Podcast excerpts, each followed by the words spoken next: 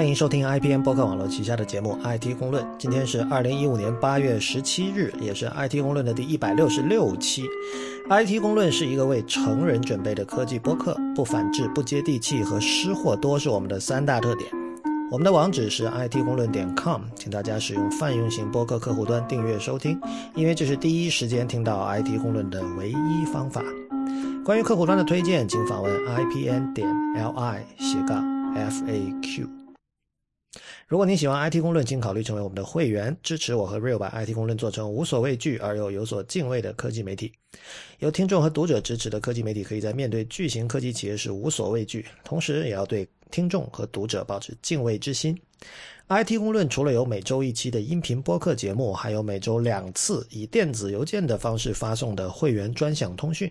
其中一封是介绍前沿科技文化生活的不鸟万书评。如果您对会员感兴趣，请访问 it 公论点 com 斜杠 member，it 公论点 com 斜杠 m e m b e r。如果您暂时不打算入会呢，也可以通过小费的方式对我们表示支持。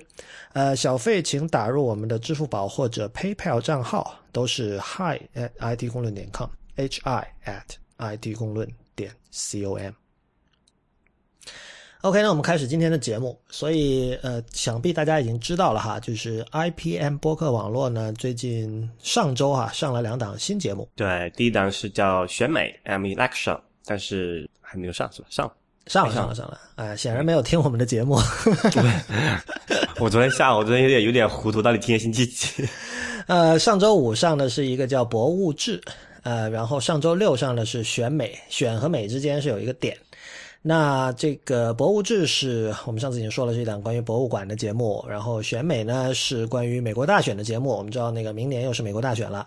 所以我们请了这个著名的 Talich。那么 Talich 之前写过很多关于美国的政治文化和这个电影、艺术、音乐等等的文章。他现在也正在这个红魔这份数字杂志上，呃，开有一个专栏，已经写了很久了，每个月写一万字啊，很不容易的。哇！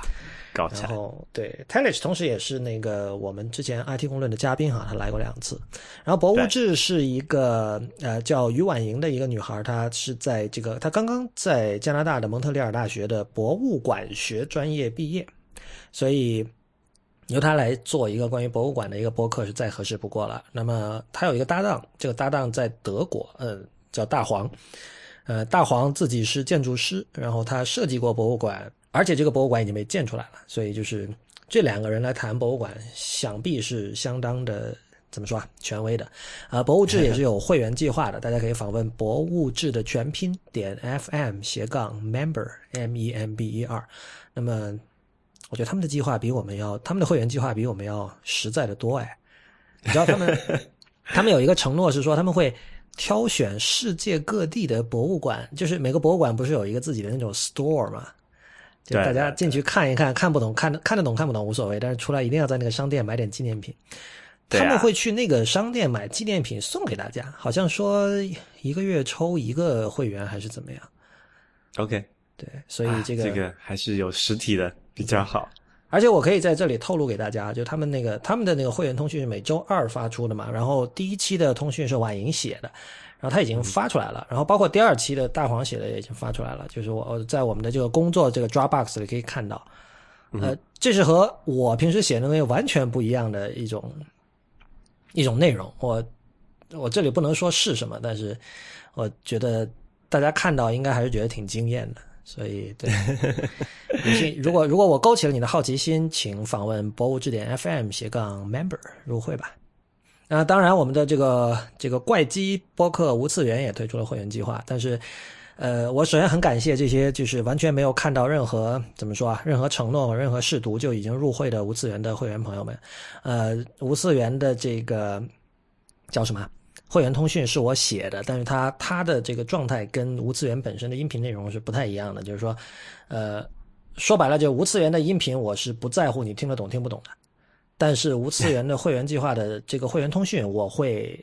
就是我觉得，如果你写一篇文章，然后，就除非你这个文章本身是实验文学，比如说你是这种某一种实验性的诗歌，或者呃，在做某种这个叙事实验的小说，那另当别论。不然的话，如果你是为了说明一件事情，然后你写的让别人看不懂，就无论如何都是一种巨大的失败。所以，在这个无次元的会员通讯，我是强烈的会希望是能够被别人看懂的，这也是我的一个一个目标，好吧？那你不如用能够看得懂的会员通讯去解释这个听不懂的无次元的节目好了。但那样我觉得不好，就是我我觉得就是说有些东西是那种按 现在说法，就是给懂的人看或者给懂懂的人听。那如果你听不懂，那未来或许有机缘可以让你能听懂。那如果机缘到了很好的，如果机缘不到了也没什么，因为现在可听的东西很多嘛。嗯哼，对，OK。好吧，我们现在开始今天的这个听众反馈环节。这期还是有几篇相当精彩的听众反馈的。第一期是对我的一个纠错，呃，有一位在 Twitter 上叫这个 Hathiko 八，这个应该是从那个忠犬八公来的吧？但是他在这个拼写上玩了一点花样啊，他拼法是 at h a t h i k o 八数字八。那么我在上一期。上一期的结尾，我跟 Real 讨论了这个是不是应该吃本地食品的这个问题哈。然后当时我这个就是脱口而出用了这个“草食系”这个词，然后这件事情令这个 Hathiko 八这位听众朋友有点不满。他说，日语中很多汉字词本来就容易被国人误用，在互联网时代，今天这种滥用的速度和范围更加广泛。李如一在以前的 IT 攻略里曾经错误的解释过放置系游戏的概念，在本期又误用了“草食系”这个单词。各期听下来，觉得李如一并不是对日本亚文化一无所知的人，但是在使用前，请多多做下功课吧。这种低级错误有点小失望。然后我就问这个人，我说：“我说就是错在哪里？”然后他他就跟我讲说，因为当时我们的语境是这样，就是我当时用“草食系”这个词是想说明，就是说，呃，很多时候这个“草食系”代表着一种很不性感的生活方式。然后这位朋友认为这个说法是错的，就是他说有很多这个。草食系的人也可以很性感。然后他在 Twitter 上这么说了之后，我去特地查了一下 Wikipedia。其实我以前看过哈，但是印象不深了。然后我看到 Wikipedia 对于草食系是这么说的：他说是这个日本社会中约出生于一九七零年前后，现在的年龄大概是三十到四十四岁的一个特殊的男性族群，就指的是草食男，对吧？他们的特色是安静、温和、简洁、彬彬有礼，呃，稍微有点消极与悲观，野心比较小，没有大的人生目标。呃，追求物质与名利的欲望很低，对于这个追求异性恋爱和性爱的兴趣也不高，专心于自己的个人嗜好，重视与家人相处的时间，不喜欢长时间投入职场工作以提高社会地位。然后他说这个词，就 Wikipedia 说哈，这个词的。这里说的是中文版的 Wikipedia，说这个词最早是一个日本女作家叫深泽真纪发明出来的。然后他说他观察这位女作家哈，说她观察到日本三十岁以下的男性在，因为他生长在一个衣食无忧的一个时代，就是日本经济高速发展那个时代哈，八十年代、九十年代。然后他养成了对于工作、恋爱与人生都显得很被动的一种态度，甚至连性爱都觉得很麻烦。他说。接下来可能是比较重要的一句，他说：“看起来这些人就像一只只顾低头吃草、无视旁边景物变化的草食动物。”所以草食系这么来的。Real，你以前听说过草食系这个说法吗？我有在不同场合听说过，但是我还没有去研究过它到底是个什么准确的定义。对，但是但当时你听听的时候，你是怎么理解的呢？呃。好像当时是说的就是性冷淡吧，应该我我理解是这么，在那个语境里面哈。对，我的理解其实也差不多，就是我我之前就是草食女、草食男，指的就是对性爱没有太多兴趣的人。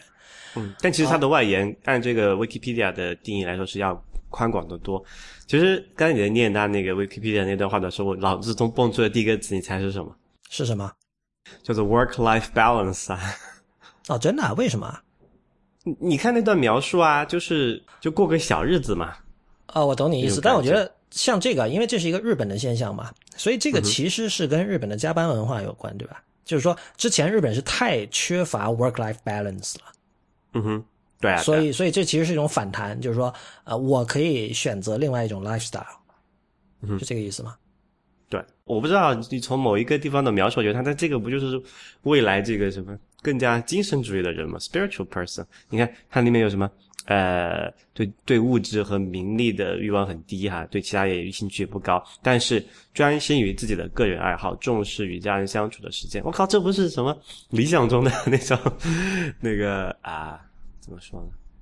对，这个跟欧美的职场文化可能还有比较大的区别啊。因为大家在想，像那什么华尔街，你想什么 ambition、power、money，但你？这不是啊？但你说的就是华尔街啊，跟这个欧美职场肯定还有就就有其他的职场嘛，华尔街以外的哎职场，对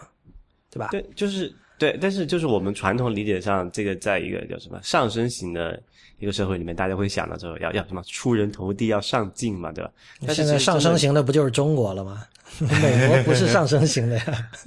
没有，还有还有很多很多那个发展中国家正在发展哈。对对对对，呃，对，但是就会哪怕是像这种，就你还有跟不同场合或者这种社会风气也好，这个文化导向也好，它可能会更加鼓励你去去这种什么为事业打拼啊这种概念是吧？广东人应该还挺熟熟悉这个概念的。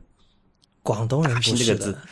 打广东人拼这个词多好啊！哎，对对对，打拼是是说广东人吧？是说福建人还是潮汕人？呃，我相信很多地区的人都会用这个词吧，但广东人传统上不是一个特别打拼的一个人种，我觉得。OK，Anyway，、但是这个词我觉得特特别特别好，但是这个就跟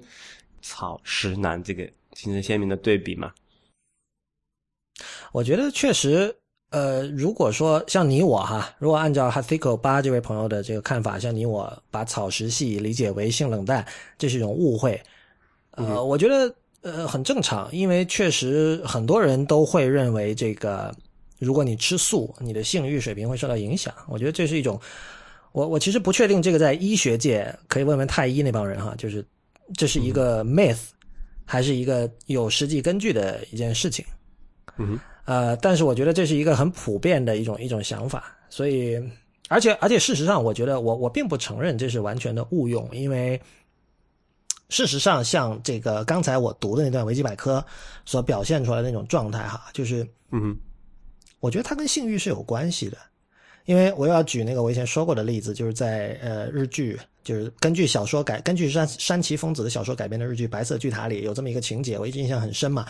他那个主角是一个外科手术医生嘛，然后他有一个情妇，在那个呃当年那个就某一个版本的日剧里是由这个黑木瞳演的，那个情妇是一个酒吧的老板娘嘛，然后这个这个医生在那个剧剧里是唐泽寿明演的，他每次做完大手术，他都要去那个跟那个情妇上床，呃，然后就是说。怎么说啊？就是说，很多人都意识到这一点，发现你在人生中的这种世俗意义上的成功，或者说你的这个地位或者你的金钱的这个积累，是跟你的性欲是直接相关的。很多人升了官之后就觉得，是吧？我要出去滚一滚。对，这这个是这个是和这个是有那个科学依据的吧？因为什么我们所谓的那些比较好的打拼的精神，什么进取心啊、上进啊，这些是直接跟那个就人体激素的分泌有关系的嘛，像荷 OK 尔蒙之类的。你你看过那个、那个谁演的小李演的那个《华尔街之狼》吗？啊、我看过。对啊，其实就里面就就描绘了这么一种这种人嘛，就是为什么，就他那什么高，你想象一下那种情况下，高工作压力、高的高这个什么呃高强度的工作这种情况下，他那个真的会影响他那个激素分泌的啊，包括什么各种嗑药啊，还有各种那个什么就是什么糜烂的生活方式啊，我们通常都用这个词来形容嘛，但是这个就是有这么一个现象吧。我不确定你是不是真的读过这方面的论文哈，我说不定太医们听了之后现在会觉得很很鄙视，但是我是同意你的观点的。啊、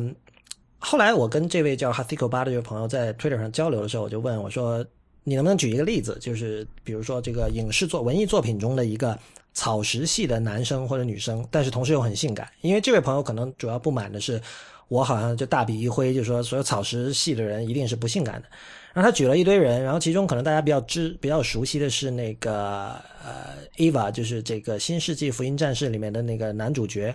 那叫什么来？电真寺啊。然后他举出那个人的时候，我大概就有点明白他的意思了，就是说，就是那是另外一种性感，就是从传统意义上的说，一个性感的男人显然不是电真寺那样的，就是他首先自己的 self esteem 并不高，经常怀疑自己，对吧？怀疑自己基本上是他的这个角色的一个最基本的一个设定，他整个人的存在就是为了不停的不停的怀疑自己，然后他也会就是他他可能自己具有某一种能力，但他又不知道。然后又又很没有自信，然后经常会畏畏缩缩的，就这样一种人。这这种人，传统我觉得，嗯，就大家都会承认，传统意义上这种人跟性感是无缘的。但是在哈迪狗巴这位朋友看来，这个人可以是很性感。所以我觉得这其实是怎么说？我觉得或许也是“草食男”“草食女”这种词造成的一个结果，就是他通过用一个新造的词，把一种特殊的族群把它。框定下来，然后之后同时又给予了他一种合理性，因为在以前就大家会觉得哦，野心较小没有大的人生目标，这种人是 loser 啊，就对吧？按照以前的这种情况，就是这种人是他应该改变，他不应该这样。但是我觉得有一个好处就是说，我觉得日本社会有一个好处就是他他们很热衷于发明新词，然后有时候我会觉得这种新词的发明，某种程度上是给。这些词汇所描述的对象给予了他一种合理性，嗯，你知道吗？就是对，没事，没错啊，我是草食男，怎么样？草食男也有他的位置啊，对吧？草食男也可以性感，这个还挺有意思的。就是我，我虽然我并不完全赞同哈西克巴的这个这位朋友的说法，我也并不认为我是真的有呃误用这个词，但是我能够理解他的意思。我并我也并不认为电真寺属于我心目中的一个性感的男人，但是我能够理解有人可能会觉得他很性感，比如有的女生可能会觉得。让他很有保护欲，比如说，是吧？也有可能。所以你，所以你心目中觉得哪种哪种男性的形象比较性感？嗯，之前那个知乎上有一个什么，为什么有人会喜欢禁欲系的人？可能那种我会觉得是比较性感。像我现在一时想不起谁啊，但是我我其实觉得这种所谓的叫好莱坞黄金时期，四十年代五十年代就那种片场制度的黄金时期的那些男星。比如包括像最典型像《Casablanca》里面的那个叫什么？呃，那个演员叫 Humphrey Bogart，那种形象是一种性感，或者是像其实这个可能听起来有点怪机哈，我觉得《终结者二》里面那个 T One Thousand 那个液态金属机器人，那是一种性感。那那个是典型的禁欲系。事实上，那个那个人还挺有名的，我觉得他就属于那种一锤定音的演员吧。他说那个人除了。人叫什么什么 Patrick 还是什么？反正他除了那个角色，好像没有什么其他的角色是特别特别经典的。OK，嗯，明白。好吧，我们过渡到下一条反馈哈。呃，这条比较长，但我觉得非常有意思。这个虽然听起来好像很很琐碎的一件事情，但我觉得，呃，我先读一下哈，就是，他说那个他主要讲了，就是说自己的父母，因为。这封邮件涉及到一些隐私哈，就是我不会说出这个人的名字了，但他就主要讲了，当他试图教育自己的父母，呃，要重视这个怎么说信息安全的事情时候，遇到的一些一些阻碍和一些这种沮丧的感觉。那么，呃，他说那个就简单来说，他说他爸收到了一条陌生短信，然后这种短信里呢，称呼了他爸爸的全名，同时还数了他爸爸的一位同事的名字，这样他爸就觉得很真嘛。他觉得，哎，这个人既然知道我的名字，就知道我同事的名字，这应该不是骗人的吧？然后呢，这里面又有个链接。那么接下来我读这位朋友的信啊，这位朋友说，这显然是蠕虫病毒，可我爸竟然不顾我妈的狐疑，点了那个链接。他直到今天发现自己收不到短信之后，才来问我，我在刨根问底的了解情况，第一时间帮他那个彻底重置了手机。而我依然不确定这个病毒在一天之内有没有获取他手机内的支付宝账号等信息。然后他说：“这个就在几个星期前，呃，我的父母呢看到新闻中关于这个手机短信链接病毒的报道，当时还振振有词的表示自己从来不点这些乱七八糟的东西。为了表示自己的明智，他们还列举了很多他们所知道的其他通过手机传播病毒或者诈骗的手段。”我当时还很庆幸，我觉得，哎，他们的意识还挺强。可是如出一辙的事情就发生在他们身上，而他们表现出的因无知而导致的淡定，以及他们因为自己所谓人生阅历丰富、自我感觉良好而导致对自己无知的无知，让我觉得除 除了采取强制性的措措施，比如说不允许他们擅自下载或更新任何程序和文件，没有第二种更好的安全手段。那么接下来这位朋友又讲了，他说我的父母是有些文化的，他们知道怎么用电脑，也会用智能手机，他们会在网上用网银，然后也会在网上购物，也会炒股票，所以他们会有一种感觉，认为自己是会用这些设备的。但是他们以及千千万万父母辈的人，并不了解这些设备和软件的运行方式和逻辑，通常都是想当然。然后这位朋友举了几个例子，就是这都是他想象中的父母会说的话，或者是父母真正跟他们说过说过的话哈，比如说。那怎么会知道我的名字呢？而且还署名某某，这个人我认识的呀，对吧？然后他说这个你要帮我这个恢复手机，那我这些信息还有程序是不是都没了？嗯，然后比如说还有说这个，如果他要盗窃我的银行卡密码，那我换一张银行卡嘛，那我不用这个手机不就行了吗？然后还有一种是说，呃，这个，那你如果说我的支付宝密码被人窃取了，我把支付宝和网银卸载掉，重新装一遍，那他不就偷不掉了吗？诸如此类哈。然后这位朋友最后说。我相信不止我的父母是这样。出于对他们的担忧，我一直反对他们在手机上安装任何支付软件和网银软件，并且告诫他们每次安装程序的时候最好问我一声。但手机毕竟掌握在他们自己的手中，我每隔一段时间去检查，里面就会多出一些乱七八糟的软件，连他们自己都不知道是怎么安装上去的。对于电脑也是一样，我不得不设置最严格的管理员权限。对此，他们还非常不满意，觉得我不教他们，就是只是一味的采取这种一刀切的手段。那我觉得我教他们也只能学会皮毛，逻辑层面上的道理他们很难理解，学了就忘。你知道，real，我我看了之后，我一开始印象最深刻的是他那句话，他说这个除了采取呃强制性的措施，比如说不允许他们擅自下载或者更新任何程序，没有第二种更好的安全手段。我看到这句，我首先想到的是那个 macOS Ten，不知道从哪个版本开始，它不是有一个选项，默认是只能安装从 Mac App Store 下载的软件吗？对。所以是十点六还是十点七吧？应该没有六那么早吧，但是反正是有这么一个选项。然后换言之，你如果一个普通用户，你买了之后，你比如说你想去某一个第三方开发者的网站上下一个软件，你会发现装不了。然后很可能你如果不上网问一圈，你不知道在哪改这个设置，而且你会觉得莫名其妙的。我记得那个就之前那个 ATP 他们批判这个 Mac App Store 的各种。诡异的问题的时候，他们就说：“你有这些问题也罢了，但是最糟糕的是，你可能会让人产生这样一种意识，就是说，新的 Mac 用户他会以为 Mac 跟 iOS 一样，你只能在 App Store 装软件。这样的话，对于那种因为 Mac App Store 的技术限制没有办法进 App Store 的人的 Mac 开发者，就是一种毁灭性的打击，对吧？然后。”我我我还想到一件事情，就是这个跟你上次说的那个关于微软那个 WiFi sensing 那件事情有关。因为一般来说，在网上会去热衷于写这种科技文章或者试用体验，包括像我做我们这样的播客的人，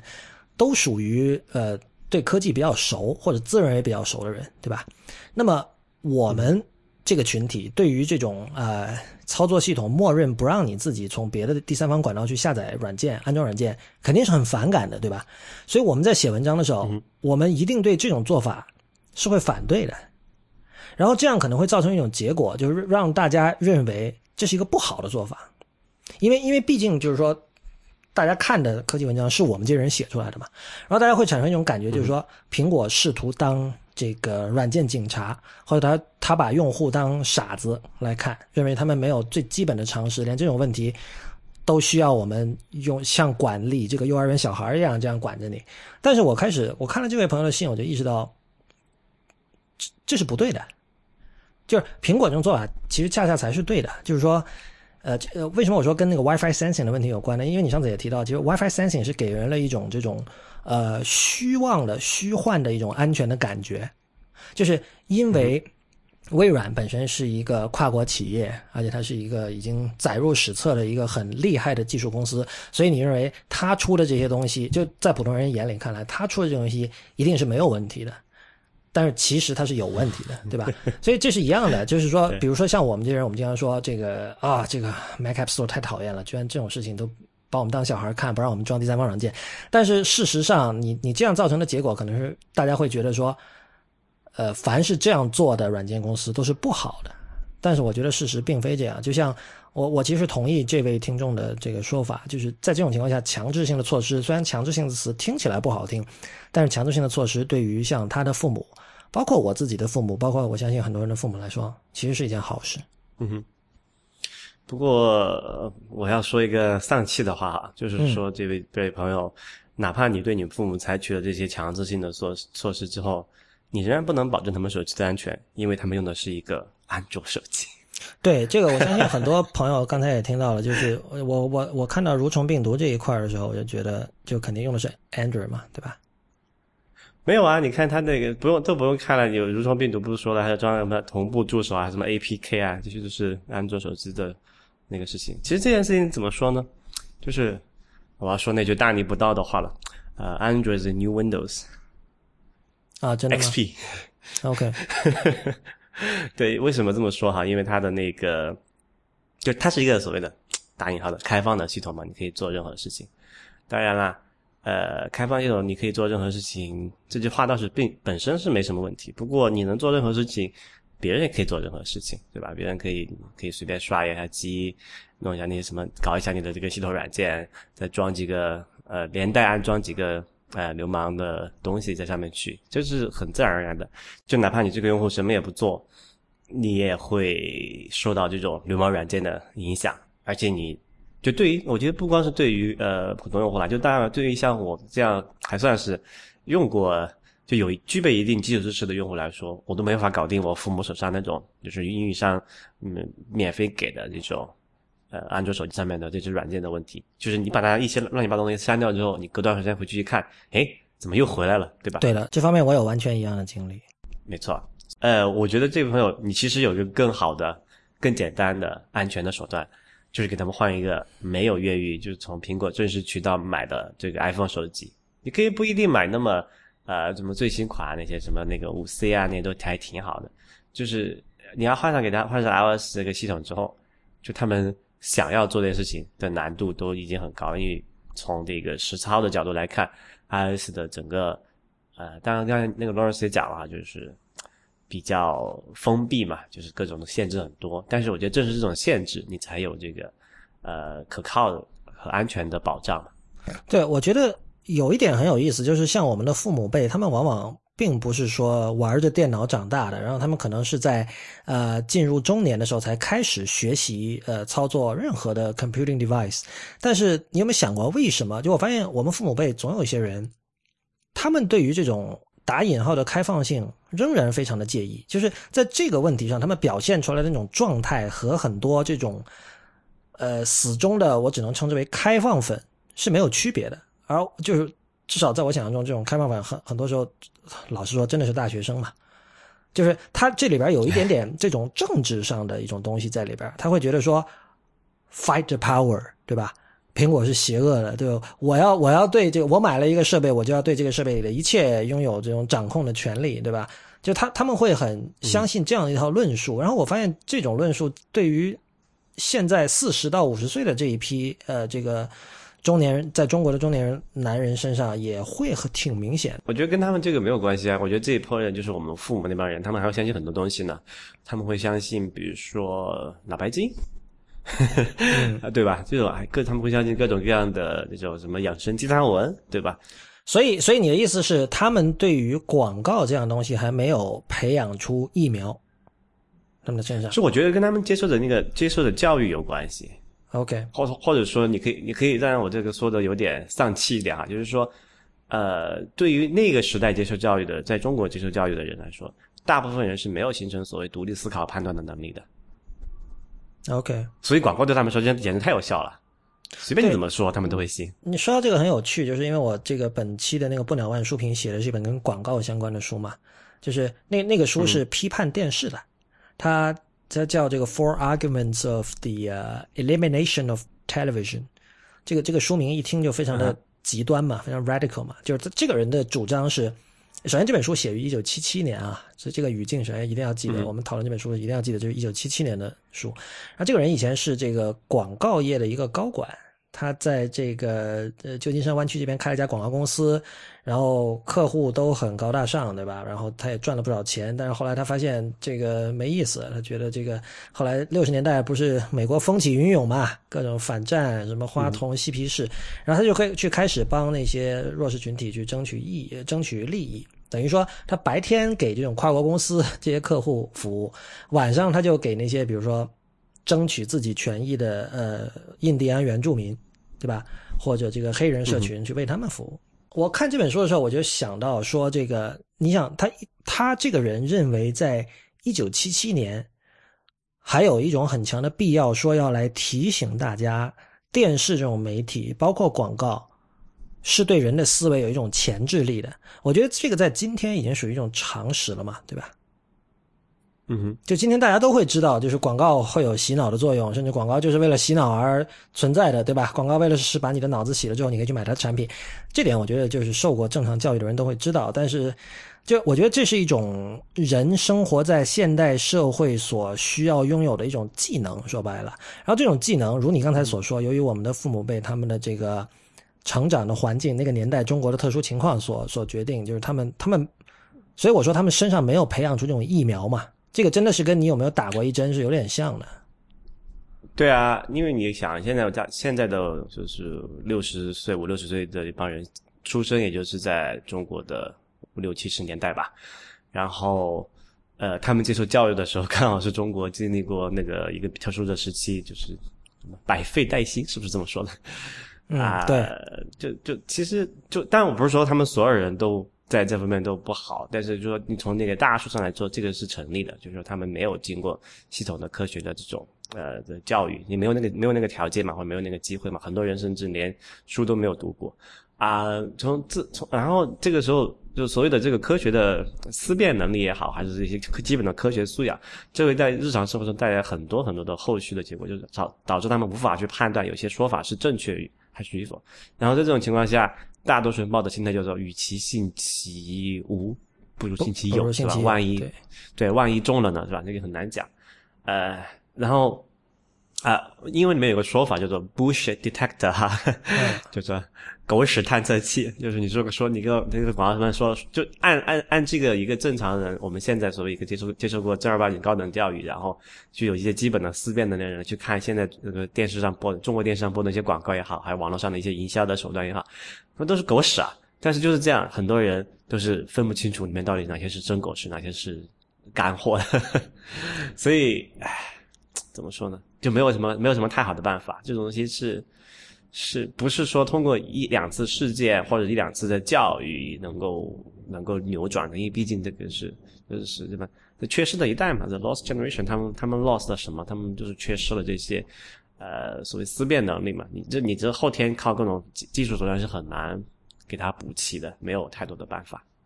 嗯，我觉得我们的结论，我相信你跟我的结论是一样的。如果想解决父母的这种问题，唯一的办法就是让他们转用 iOS 设备。没错。起码我我跟我父母就尽量这么干。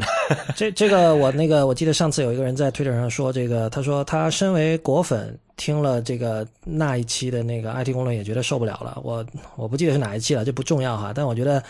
我觉得他之所以受不了，并不是说虽为，并不是说这个 despite，而是 because，就恰恰是因为他把自己定义为果粉，所以他才会觉得受不了我们当时的一些一些言论。我觉得可能这次我们的这个。给出的这个所谓的解决方案，会让这位朋友再次的受不了。那么我们先行抱歉，但是这是我们真心的想法。对，反正起码我我我自己是这么践行的哈。然后如果你觉得有其他解决方案，我也愿意听一下，到底有什么可行的方案。不会有的。好吧，我们过渡到下一条听众反馈，这是一位叫 Vincent 王的朋友，请 Real 给大家读一下。啊，对他来说了一个上次我们讲到那个呃加州菜的问题哈。对，说，他说，首先在下认为，这就加州菜这个问题哈，确实是一个 first world problem。eat local food 这件事在非发达地区本就不是一个 option，而是必然。需要考虑这个选择的人只会是发达地区人群。real 抬杠时举的例子偏极端了，都是极端环境或者是非发达地区，在不经意间把问题的外延扩大了。呃，如意引出土地改进的话题，是在试图讨论量的问题。窃以为在抬杠中抬偏了一点。如果真要讨论改进，应该是讨论对 recipe 的改进，就是菜单呃菜谱的改进。呃，即使在现代科技条件下，大部分有人类聚居的地方依然是相对宜居的环境，呃宜居的区域，即依靠本地的自然环境可以承载一定数量的人口。既然地中有产，吃 local food 并没有什么不对的。为什么在局部会有环境载不动人口的情况？要不环境恶化，要不人口激增。关于这一部分，不是在下想要讨论的内容。在下认为这个问题可以和不时不食这个话题放在一起来比较。这里的不时不食是不是从所谓养生角度出发的，而更多的是一种习惯或者说是情怀。夏天吃花，啊，春天吃花，夏日吃果，与其说是为了口腹之欲，还不如说是心理享受。同样，倾向于使用 local food 的这种选择，窃以为也是一种情怀。只要不把自己的情怀强加于别人，也不用情怀来赚钱，情怀就应该是依然存在的东西。纵然有人向别人推荐自己的选择，即使是农夫献铺，也不妨尊重、浅见。多谢阅读。Um, first world problem 怎么说？全球化算是一个 first world problem 吗？呃，我就我记得有一期的那个前戏里面，我们有提到了，我们不能老这样说 first world problem 了，因为这就中国不是现在经济腾飞嘛？虽虽然还是发展中国家，但就是说，就比如说随着过去十年这个。大家确实变得越来越有钱了。那有钱了，那肯定就是说大家想买各种好东西，然后出国旅游。但除此之外，我们是不是也应该关心一下 first world problem？我觉得这是一个值得提倡的事情吧。我觉得太应该关心了。中国大大部所有的沿海发达地区，已经远远超过很多发达国家的平均水平。对，我就就比如说哈，在北北京现在吃东西真的是不便宜的。比如在北京。像我，我老觉得北京和纽约这两个地方是，你只要开餐厅，然后只要稍微有一点点讲究，是不会亏的。如今这个吃货和 foodie 这么流行，满地走的一个 时代，对吧？然后你去看一下价格，在北京稍微像一点餐厅，比如说新开这种日本料理，人均五百人民币是很正常的一个价钱。但这个价钱在怎么说啊？在美国是被视为贵价的。对，就我上次跟那个宋哥聊天的时候，我还说到这件事情，就是，呃，如果是你去 Yelp 去看那个餐厅的价格，人均八十，比如人人均八十就差不多是五百人民币吧，八十美元，人均八十的餐厅，那个 Yelp 上会有三个 dollar sign 的，对吧？所以，所以就是说，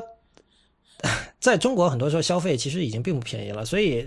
也是时候考虑一下 first world problem 吧。呃，他说那个 local food 这件事情在非发达地区本就不是一个 option，因为这当然潜台词是在那些就欠发达地区啊，你只能吃 local，因为没有钱买其他地方的，或者说，因为你是一个欠发达地区，没有足够好的这个交通网络，然后没有足够大的这个消费人群，有会有使得有商家去给你向那里输送非 local food 这件事情本身倒也没什么问题。啊，你从来没什么问题，所以你上次是故意跟我抬杠了，是不是？你就是 欺负我的农业知识少。不，但是我们不是讨论 first world problem 嘛，所以欠发达地区我们就不再考虑之力了，好吧？OK，那起码我们居住的地方都算是发达地区嘛，至少。不是，所以什么呢？就是你你现在有没有改观呢？你你还是仍然觉得吃 local food 是 bullshit？上上次你的结论是这样的。就对发达地区的人说，确实是不屑，至少大城市来说是不屑。没有大城市没有 local food，为什么没有？就像你说在家种菜不行吗？在家种菜和这个 eat local 明显不是一个概念啊，不是一个概念吗？我觉得好像我我觉得在家种菜应该是吃 local food 的最高境界吧。就我根本不需要去菜场买菜了，我吃的东西我都是自己种的，不是吗？home grow 的，对啊，呃。对，我觉得 local food 这件事情更多的还是从这个购买的角度去去去考虑的吧，因为毕竟在家种菜具就你想具备在家种菜这种条件的人，哪怕是在呃，就是就城市吧，就是在城市里面能够具备个条件的人，属于凤毛麟角。对，好吧。我我觉得像这位听众给我们的一个怎么说一个他说的正确的一个地方，就是我们讨论这个问题不应该讨论极端的例子。就比如说，我们讨论是不是呃在家种菜，那么前提肯定是这个人，比如说他是住在美国的 suburb 或者加拿大、澳洲的这种 suburb，他家里有花园。中国或者中国的话，你在住到城市的顶层，或者你自己家有什么小院的。对。就是说，你你首先有一块地，你可以种，然后你选你有这个选择，然后你选择种还是不种，或者说就是说，呃，吃自己亲手种出来的菜这件事情，对你来说 priority 有多多高？我觉得我们应该讨论是这个，而不是说啊，真的在这个荒土，那对啊，那按极端的例子，如果是核污染的地区，那怎么吃 local food？不对，所以所以我说嘛，我们还是讨论一个正常的情况，就是所谓 local food，我认为还是说更多从采购的角度来讲，你是不是要买？呃，考虑说从本不说本地吧，本省好不好？呃，本省种的菜啊，这个我觉得倒是可行的。但是还是如上期我讲的嘛，这个还是有很强的地域性的。比如说加拿大，大部分地方是不适合种地 种东西的。哦，是吗？哎，呃，很简单一个例子啊，我我所在的那个那个省，它就是一个从地质上来说，它就是一个大岩石。OK，它没有非常那种肥厚的土壤，对吧？你可以看到，就是这个从那个一些树木的这个，但这个跟气候也有关系啊，但是跟那个土壤也有关系，就是它的土壤层很浅，大部分你稍微挖一下，下面就是岩石了。这种情况下，你是种不出什么东西来的，因为根系伸不到那么去啊，也没有足够的养分，对不对？那你说我吃 local food，那我怎么办呢？吃土豆吗？哇，好专业，Real，你令我刮目相看了。你这样一个跟我一样过着这个 mediated lifestyle 的人，居然对于真的东西居然有这么深刻的知识啊！不，这个我毕竟还是出生在中国西南的一个小三四不五线小城嘛。啊，现在变五线了，你以前一直是三四线的。我后来数了一下，说你说一线就是北上广深嘛，二线就是各大省会嘛，三线就是各大省会下面的这个那种什么所谓叫什么市嘛，就是什么就不是省会的那些市哈。然后四线就是那种所谓的市市下面的一些小的呃，有时候地级市啊，这种更小、更更弱点的市。然后发现，哎，我们是县啊，只能算五级了 五线小城。好吧。对，起起码我们家就是这么说，我们家往正一个方向只走个呃两公里吧，就可以见到农田。这个我觉得还是算比算是一个征兆吧。OK，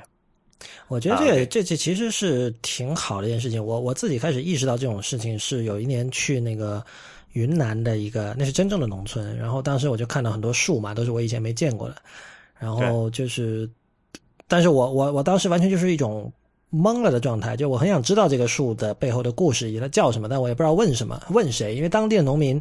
他们的普通话口音很重，可能我跟他进行这种稍微深度一点交流会很困难。然后我我当时你问了也问不出个所以然，他告诉你名字，很可能跟你理解的完全不是一回事。是的，然后我当时就想到查维基百科啊，然后后来后来我就发现，比如你去网上搜一下什么什么云南本土植物这种事情，很可能你可以迅速的获得关于这个。Local 的很多知识，但是同时我又觉得这件事情很不对，就是我靠，我都已经在那儿了，然后我要去查维基百科，有病啊！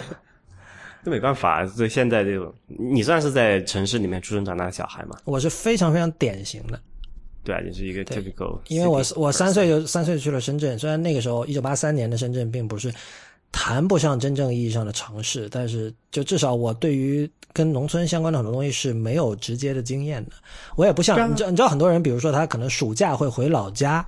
那这样他会在田地里玩是吧？会看到比如说牛啊、鸡啊，像就像我们确实是，就比如我在街上看到马什么，我就很兴奋，因为确实没见过嘛，以前。对啊，对啊，对。呃，接着说回刚才那件事情啊，然后你再对比加州，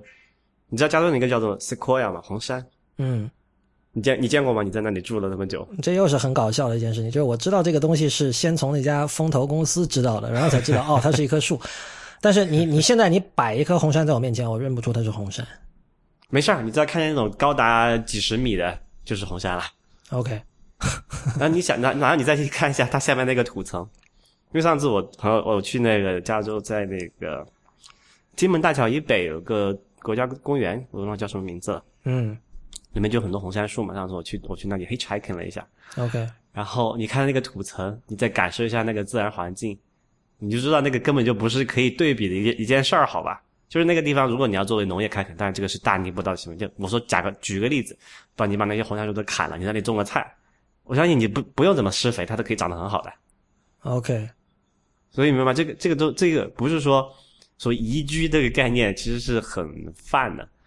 呃，就是说，商业社会的发展使得很多传统上农业来看不宜不是那么宜居的地方变得宜居了。比如说 Vegas，对吧？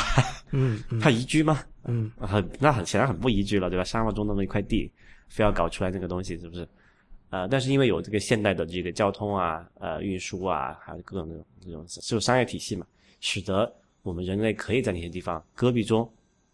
呃，找出那么一块地去去给你生存，还中国就很典型的例子啦，那些各种什么资源型的城市，对吧？什么大庆，对吧？还有那些地方都不适合生存啊。那一样的，因为有这个石油，尤其其他原因，导致大家可以在那里生活起来，还可以在什么呃戈壁沙漠里面种种出花园，这种事情也可以做啊。但是你如果不是因为有这些原因，你就是要在本地去种些东西，你怎么办呢？你没有办法，对不对？所以我觉得。不是那么简单的一个非黑即白啊，或者说是一个普世的东西，就是有那些地区它不适合做点事情，那你怎么办？所以就是说，其实呃，在你看来比较健康的一种态度，是把 local food 当成一种美学上的选择，而不是当成一种呃神学上或哲学上的选择。就是说，只有吃 local food 才是好的，才是值得鼓励的，对吧？我觉得，但凡说只只有叉叉才能叉叉这种句式，一般的结论都是 bullshit。OK，对，总是会有那么一些多事情，呃，环境的原原因，呃，导致说你这个话是不成立的，而且这样这种这种原因实在是太多太多了，所以我觉得更好、更明智的选择叫做啊、叫因地制宜嘛，所谓的。对，所以最终这个结论又落实到了这个著名的这个 Scott Fitzgerald 的小说《The Great Gatsby》的第一句话。然后这句话，这个由于去年这部根据这部小说改编的电影的这个上映已经被说烂了，所以我们不准备重复，大家可以自己去去搜索这本小说的第一句话。你不用看完整本小说，你只要看它的第一句话，你就知道我们在说什么了。好吧，那今天这个听众反馈环节到这里就结束，我们开始今天的正题。啊、我们先说几个，就我我自己遇到这么一个事儿啊。上次我不是说我给我老婆买了一个那个最新款的十二寸的 MacBook 嘛？对，然后我们之前花了大概两期的节目时间来讲那个它那个设，就是它只有一个 USB C 的那个那个接口嘛，当然还有一个耳机接口，那个不算了。就是说它就一个 USB 的数据和充电的接口。然后我我然后我给我老婆买了这个电脑，我要把它之前的数据导到这个电脑里面去。我发现，然后我就做，就因为这件事情，我又研究了一下这个 USB C 接口，我发现这个坑比我们之前讨论的还要还要深，哦，真的吗真的啊！我跟你说一下怎么一回事儿哈，就是说？OK，因为你只有一个这个接口之后，你所有的充电和数据都要走走它那里走，对吧？嗯，呃，那么就会有第一个问题，就是说，因为你知道导系统的话，它可能比如说我之前那个系统会几百 G 的这么一个数据，要导过来，它的时间是相当长的嘛。对，呃，传统上我们都说你导数据的时候最好是接上电源，因为你不知道这个过过程要花多长时间，你可能中途没电的话，你中间会会那个导数据会失败，或者说你系统会进入一个叫做不稳定的状态吧，就是中间数据可能会复制了半截，然后你不知道哪半截是弄好了的，对吧？嗯，对，所以，但是如果你只有一个接口的话，你怎么办呢？呃，你你不能同时一一边导数据的同时一边去给它充电啊。但其实也是有的，但是这个成本比较贵。呃，苹果官方有一个接口，它可以让它多变出一个 U 传普通的 USB，就是 USB A 那种宽的方的那种接口的同时，还可以有那个一个小的 USB 接口给它充电。就是那个八十美元的那个东西。对，没错。但是显然我不会为了那个导一次数据去花八十美元买那个买那么一个那个玩意儿，对吧？所以我就没有做。你对自己有更高的要求，觉得你你不你不会被这种这个商业骗术所骗到。对，然后呃，然后呢，我就买了一个，呃，就简方案也很简单，就是你现在充满电嘛，充满电它不是可以用大概六七个小时吧，至少，然后你再再导就可以了，这也是一种解决方案。然后呢，这个 MacBook 是我们家第一台 USB C 接口的设备，OK，也就是说我们家没有任何一个其他设备是用 USB C 接口的，也没有任何一个转接头是用 USB C 接口的，所以我还为了导这个数据，呃，在不买任何转接的情况下，我想，哎，那反正它都只设计了这么一个头，那是不是给我鼓励我用无线的方式来导呢？于是我就开始用无线的方式来来导了。啊、o s 10上不是有个叫做 Migration Assistant，就是迁移助手助理，对，这么一个工具嘛，可以从一个电脑呃转移数据到另外一个电脑，然后它可以实现通过无线、有线或者是这个外置硬盘来实现嘛。然后我就选择了无线的方式，然后他告诉我需要就在我们家，我家都是那个就是最新的十一 AC 的那种呃五 G 的高速网络的情况下哈，他跟我说要十一个小时啊、要四十八个小时。呃，后来我就上网去查了一下，说这个是普遍现象，就是用那个 Migration System 的无线基本是废的，你基本上要用有线，或者是要用这个移移动硬盘。嗯，因为有线的话就是插网线了嘛，对吧？对但是显然这个嗯这个你仍然需要 那个八十美元的东西，为了插网对。不你你要插网线，你插需要的不是那个八十美的东西，你是需要的另外一个呃 USB C 转网线的一个一个接口，那个大概又好像又是几十美元的样子吧。啊，它我记得以前有一个 USB A 转网线的，所以你要买那个八十美元的东西转成 USB A，然后再转成网线。所以你要八十再加一个嘛，但是也有个二三直接十就是对直接 USB C 转那个网线这个。哦，对，你说的那个 USB A 转网线那个东西，苹果官方的那个是是百兆的，啊，就只有百兆的速度。你要买现在 USB 三的那个苹果官方没有出，就是买其他厂家的才有千兆的速度，但是需要装第三方驱动。我靠，这也真是纯粹的地狱啊！啊、还没有完，我跟你说哈。然后啊、那我就想，那还是用这个，就网线也不靠谱，对吧？然后那个转接头我也没有，那我就用那个呃，我但无线也很慢，我还是用这个这个叫什么呃外置硬盘好了。外置硬盘我自己有一个那个 USB 三的外置硬盘盒子嘛，呃不是，就是整个外置硬盘。然后，但是它是那个方的那个口，就是 USB A 的口嘛，嗯我就得得花个，当然可以就买个 USB C 转 USB A 的这么一个转接头，但这个可以买山寨的比较便宜，可能就便宜国内的话可能几十块钱可以搞定了，然后淘宝、易贝上也有卖几块几美元就可以搞定，还还比较便宜啊，我就买了这么一个，我就给用那个这种这样插上那个东西，插上我的那个新的 MacBook 来导入这个 Time Time Machine 的备份嘛，OK，就这个过程还还算不错的。然后在导的过程中，我就去查这个资料，我发现，诶，那这样的话，我们家以后还还挺麻烦的，各种要转接一下。然后我我一查不查不知道，然后发现这个坑爹的事情就多了去了。呃，苹果官方有一个帮助文档，这个编号是 HT 二零四三六零，里面讲的叫如何在这个新的 MacBook 上使用这个 USB 接口。然后我发现有这么一个问题，就是它自带不是有一根两头都是 U USB C 接口的充电线嘛？嗯那个线，如果你有两个这个那个呃 MacBook 的话，它是可以把两个两个 MacBook 连起来的。就是它支持一个叫做呃很多这个新的苹果笔记本，它支持叫做 Target Disk Mode。，Target Disk Mode 是很老的一个东西，我觉得就所以那个时候很多年 Fire FireWire 的呃 FireWire 的时候就有了，后来这个 Thunderbolt 也有。对，呃，然后 USB C 就是新的这个 MacBook，它也支持这个 Target Disk Mode。就是你可以把一台电脑当成一个外置硬盘，你开机的时候摁住 T，对吧？对对，呃，好像是对，对，呃，就是可以当做外置硬盘来用，然后就是插根线嘛。然后我想，那如果我再买一台，就假设我以后所有的设备都是 USB C 的情况下，我是不是用直接用这根线一头接上两个设备就可以互相传东西了呢？呃，按理说确实也是的，但是我发现一个苹果有一行小字，苹果自带的那根两米长的 USB C 的呃充电线，传用于传输数据的时候，只支持 USB 二点零的速度，就只有四百八十兆我。天哪！而不是我们想象的 USB USB 三的那个就是五 G bps 的速度，USB 二点的速度，你想一下，正常下也就三十多四十，嗯呃 MB 每秒，就是大的 byte，就是兆字节每秒，那传输几十几百个 G 的数据，等慢慢就等吧，猴年马月去了，就是我都不明白为什么会这样。然后呢，你得买苹果那个 USB C 转 USB 的转接口，它才支持 USB 三点一。Generation One 的速度就是五 Gbps 的，但是 USB 三点一它还有一个 Gen Two，就是二代的速度是十 Gb 十 Gbps，但现在可能用不到，这个问题倒是不大。然后苹果那个自带的那个，还有他们就是你刚刚讲的那个八十美元转那个，啊、有一个转个 HDMI，然后转一个普通 USB Type A 的接口的东西，也是支持五 Gbps 的。就所以说其实是啊、其实是可以呃实现五 G 速度的，但是 USB C 的那个东西。呃，就苹果自带那根五米的线是不支持这个三呃 USB 三的速度，就很奇怪，不知道为什么。而且那根线是不支持 Target Disk Mode 的。哦注意啊，是那根线不支持，是你的笔记本是支持的。这个太夸张了。OK，然后后来后来我就想嘛，然后呃，我不是经常背着笔笔记本电脑出门嘛，然后我记得手机不经常没电嘛，我自己的话就是只因为我自己是那个 MacBook 嘛，它就有那个呃 MacBook Pro，它可以有自带那个 USB A 的线，我直接把那个 iPhone 充电线就一头是 USB Type A 的公头，另外一头是这个 USB C 的呃 U Lightning 接口，直接插手机，我就可以放到呃背包里面，把那个我电脑当成一个移动电源给那个手机充电嘛。嗯，对吧？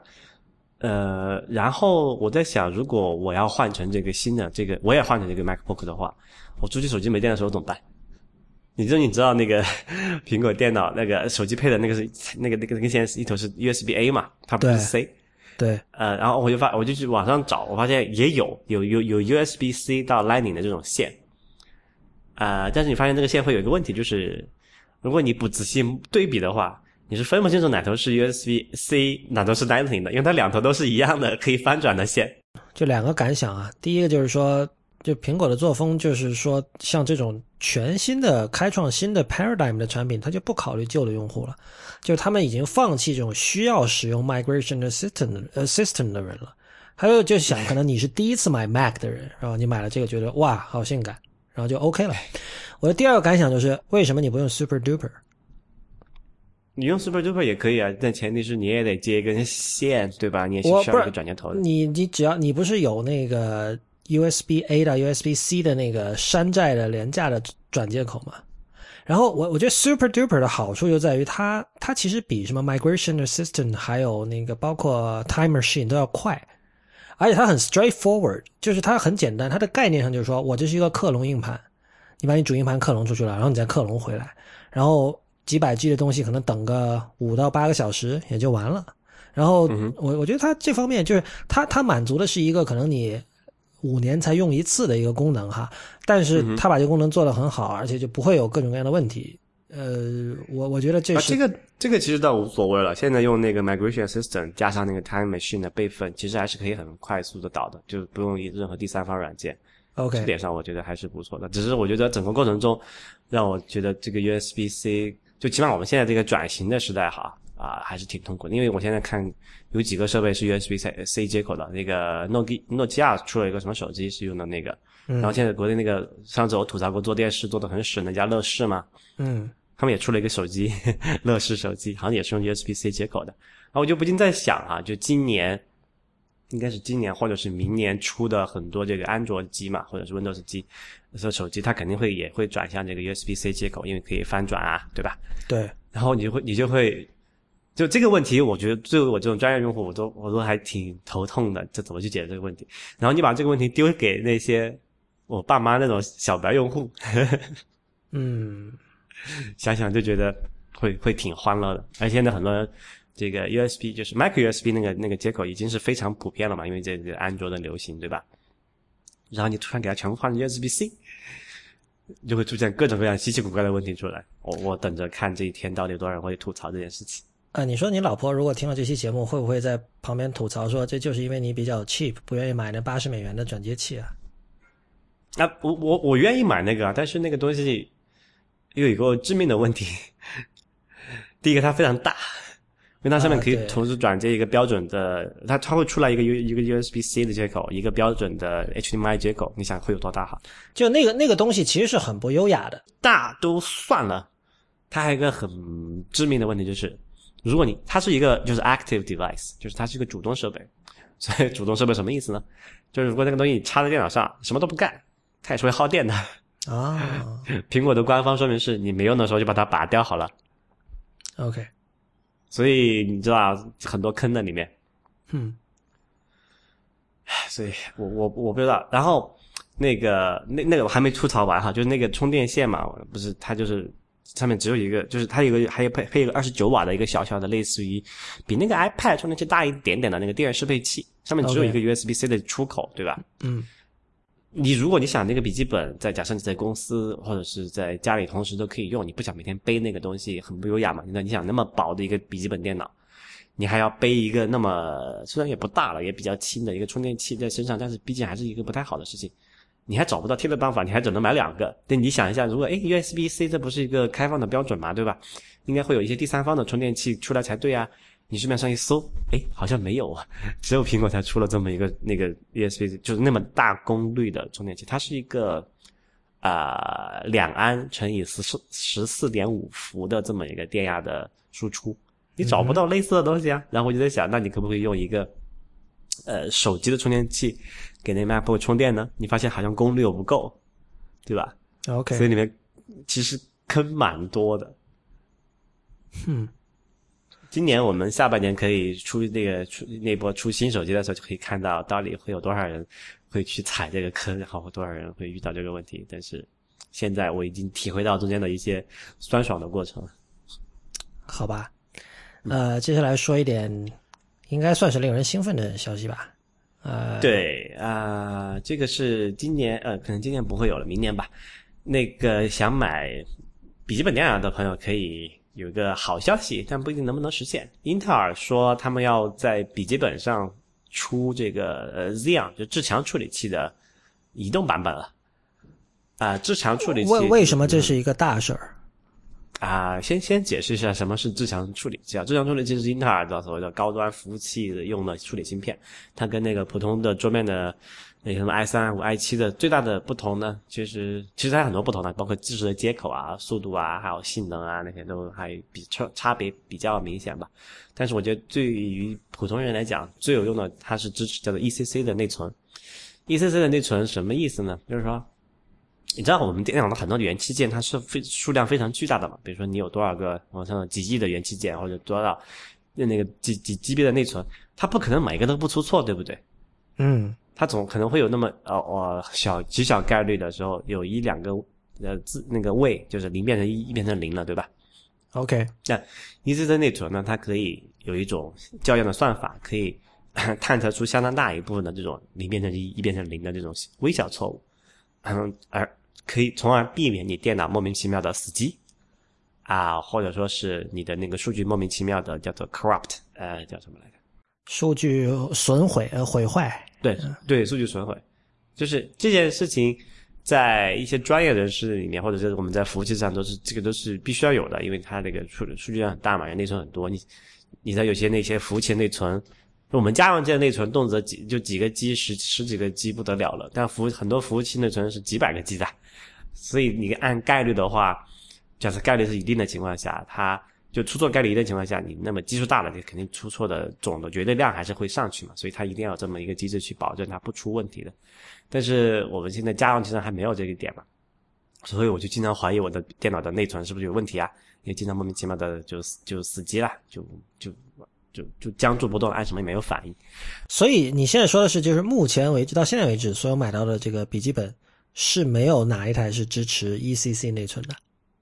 呃，绝百分之九点九都是不支持的，因为绝大部分笔记本都不是用的至强处理器。当然，也有人说也有，就以前有些叫做 desktop replacement，就是桌面机替代版那种，所以这种什么高端怪兽级啊笔记本，它会用那个桌面，因为笔记本一般还是用那个所谓移动处理器嘛，移动处理就是功耗会低很多，然后性能当然会差一些。但如果你直接用桌面处理器的话，也可以，你把它做小一点，把散热风扇搞好一点，也可以用。之前有人用这个就是。桌面的至强处理器做过这种笔记本，但是你不会想用的，因为超重达好几公斤。呃，但是就我们讲的轻薄型的笔记本的话，目前还没有用至强处理器的。OK，然后我就希望英特尔是这回就是悄悄发布了这么一个公告，然后看明呃，其实联想就是 Lenovo 已经出了在已经出了两款那个样机了，就是采采用这个这叫英特尔新的这个至强移动处理器的所谓高端。工作站那种高高端工作站用的笔记本有两款吧，啊比较贵，大概是两千美元左右的售价。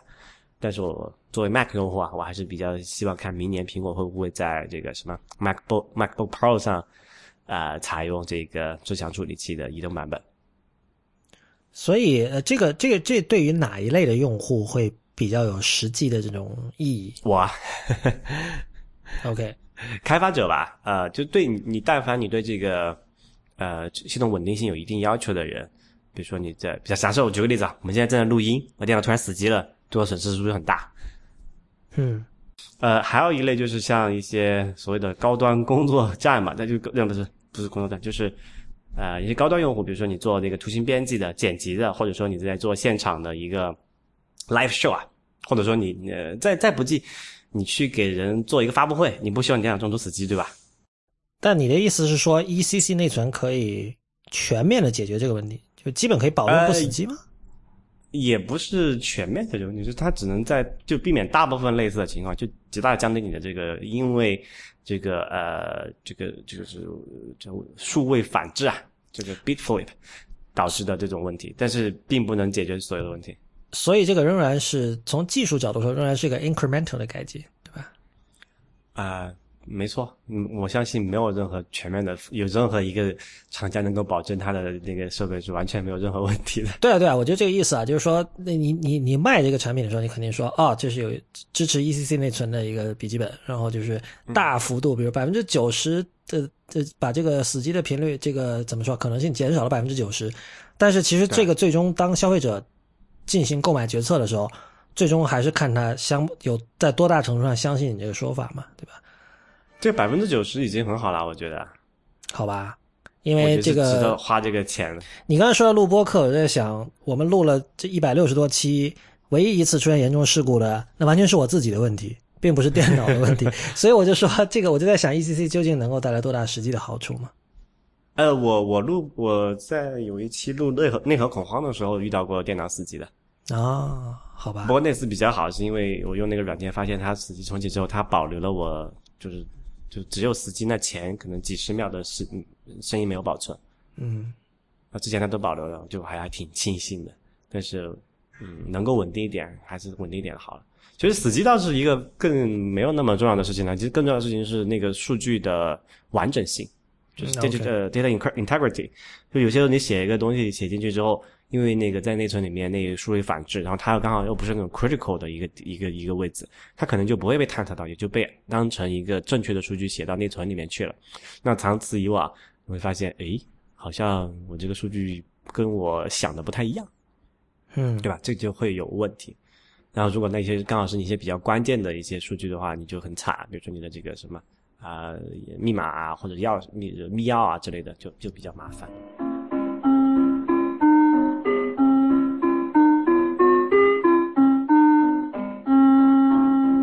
您现在正在收听的节目是 IPN 播客网络旗下的 IT 公论。那上周其实有一件比较大的消息，就是 Alphabet，对吧？对，呃，Google 成立了一家新的母公司，注意啊，是母公司不是子公司，嗯叫做 Alphabet。然后，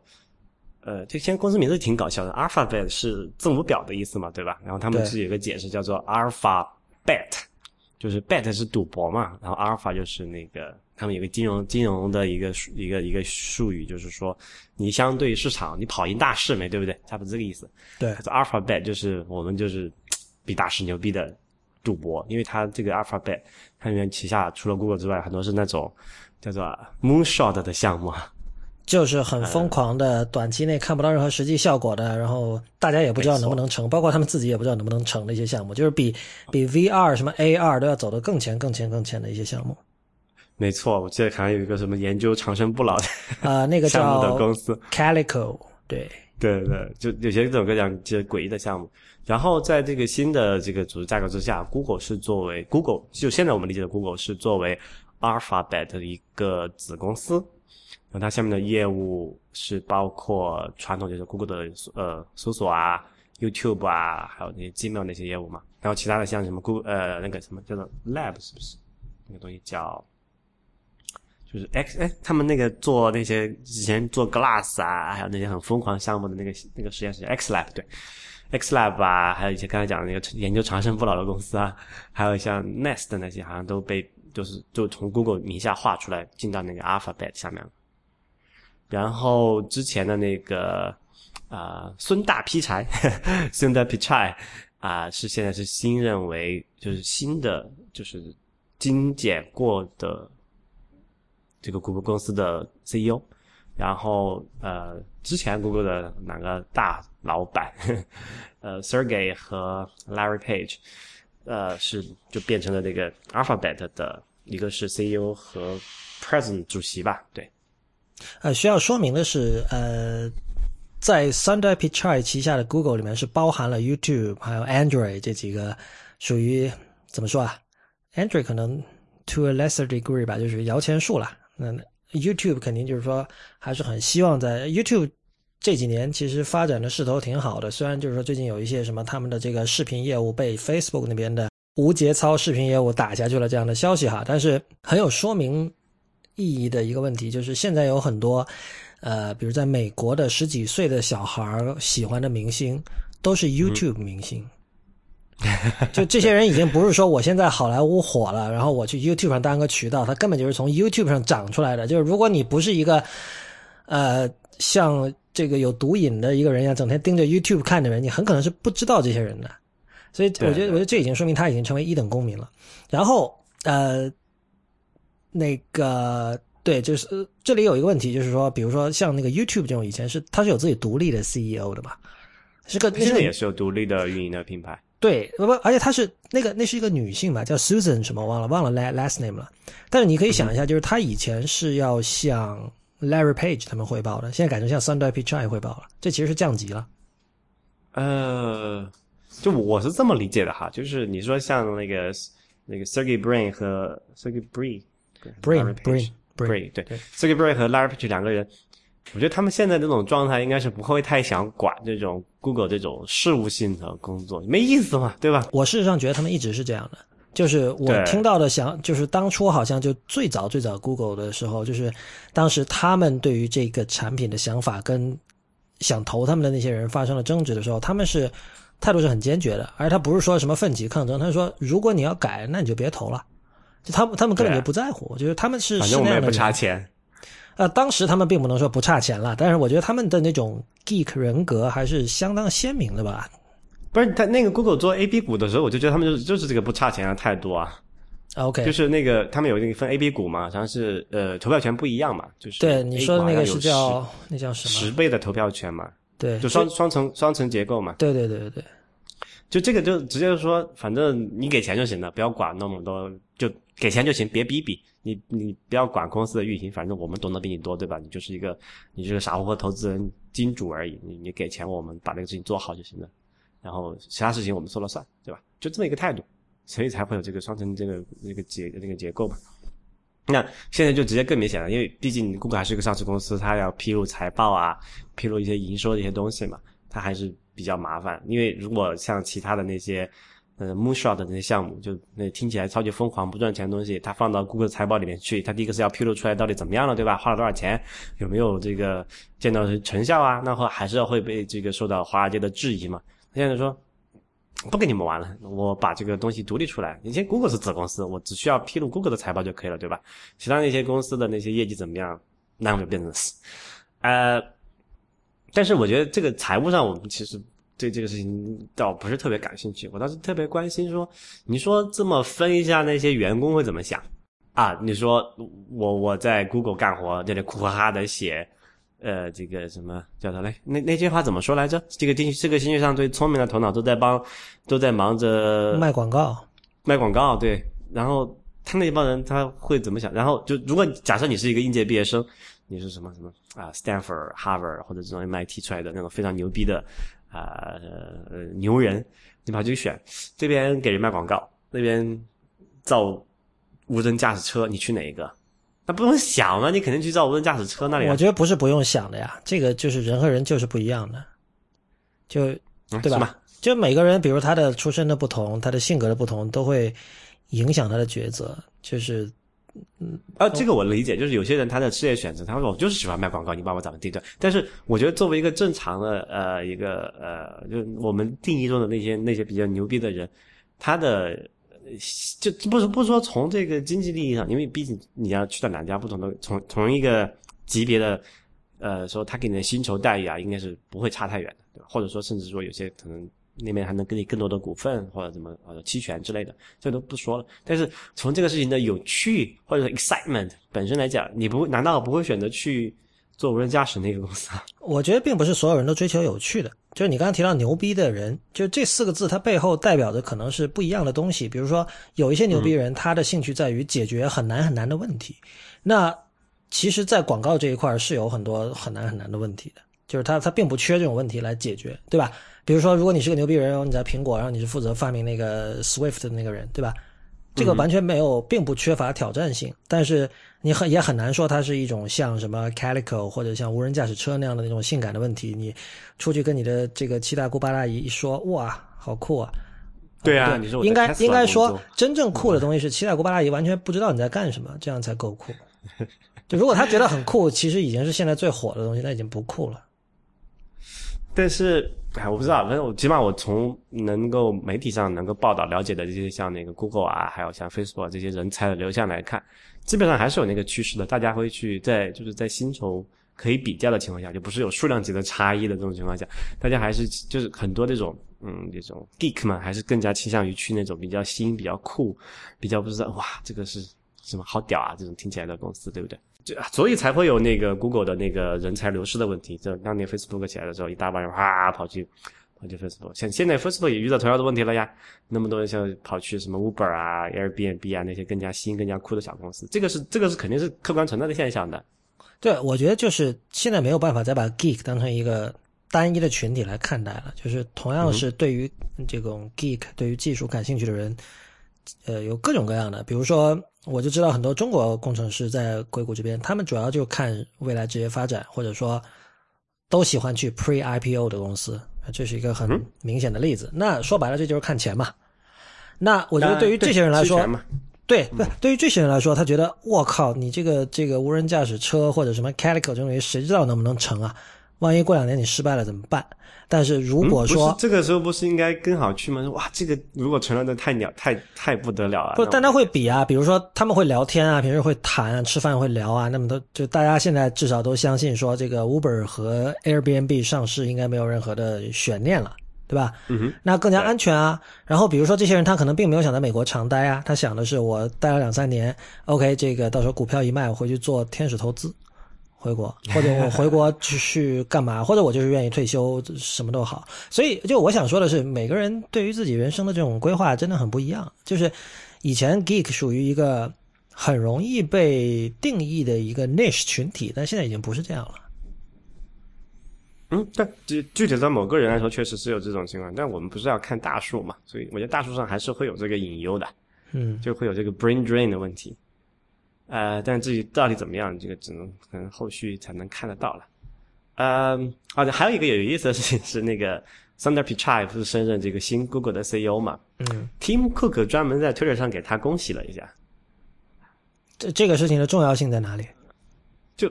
你会想象乔布斯去公去去去去说给谁？就假设乔布斯还在世的话，你觉得他会去？呃，at 那个 Sundar Pichai 说恭喜你升任新的 CEO。不，但乔布斯是一个很怪机的人，就是就像很多这个很普通，完全就是一个普通的苹果用户给乔布斯写信。不是不是，这这这件事情你要放到这个大的背景来看，就是当年这个谷歌和苹果之间因为这个安卓哦，你说这个 iPhone 这概念事情，导致两家关系就。崩掉了嘛？基本上就是像现在你看，为什么后来苹果做自己的地图啊，替代掉各种 Google 服务，它是有这个历史这个大的背背景原因的。但是其实 Tim Cook 这条消息，你可不可以从某种角度去解读它，认为是这个时代那个那个这个就是两家公司互相那个叫什么来着啊啊激烈对抗的那个时代？当时不是说了吗？那个乔布斯说我那个什么 nuclear war 吗？还是什么？呃，thermonuclear。对，要跟谷歌在打一个热核战争嘛，对吧？那个时代是不是已经过去了？我觉得不是啊，我觉得你恰恰，我觉我觉得要如果真要去解读这种事情的话，没准这是个烟雾弹也不一定，因为你从苹果实际的这个行动上看，它恰恰是为了让自己逐渐的摆脱这个对 Google 的依赖嘛，像 iOS 九的一些这些，在所谓的那个叫什么 Personal Assistant 的那些设计，还有对这个 Siri 的强化，对吧？对这个 Maps 的强化，嗯哼，对吧？我觉得。不是啊，我我觉得还是就是仍然还是刚才那句话，乔布斯是个很怪机的人，所以这个怪机也表现在大部分的像苹果这种规模的企业 CEO 是不会太在乎什么别人抄我这种事情的。呃，我我不是这么看的，我觉得这个事情还是有一定的原有一个客观可以可以分析的事情，就在那个时候，呃，就是 iPhone 刚出的出道的时候，嗯。苹果是很脆弱的，如果 iPhone 不成，苹果就是一个 mediocre company for the rest of life，对吧？就就那样。当然，我们现在反过来，它说成了无所谓了。这现在的情况跟那个时候不一样了。那个时候，Google 如果抄一个苹果的，所以他们卖的很廉价，做的还不错的话，分分钟可以掐死苹果的。那现在市场环境已经基本上这个智能手机的格局已经定了嘛？就呃，井水不犯河水。对他们，就苹果起码它不会。不会被 Google 搞死了，就是现在能，现在是 Google 能够对呃，现在是苹果能够对 Google 形成一个比较大的威胁，反过来不一定，因为那我觉得就是井水不犯河水啊，就是都，所以说嘛，这个市场形势已经变了，就是说谷歌它也就市场里面百分之七八十的这个装机量是这个安卓的，然后但是那个百分之七八十的利润是苹果的，就大家也很开心，就是对这个局面也无所谓，对不对？啊，所以在这种情况下，两家公司的这种直接激烈对抗。就已经过去了，起码苹果不怕，谷歌把它分分钟掐死它了嘛，所以就是它能够以更加一个平和的心态来去看这件事情。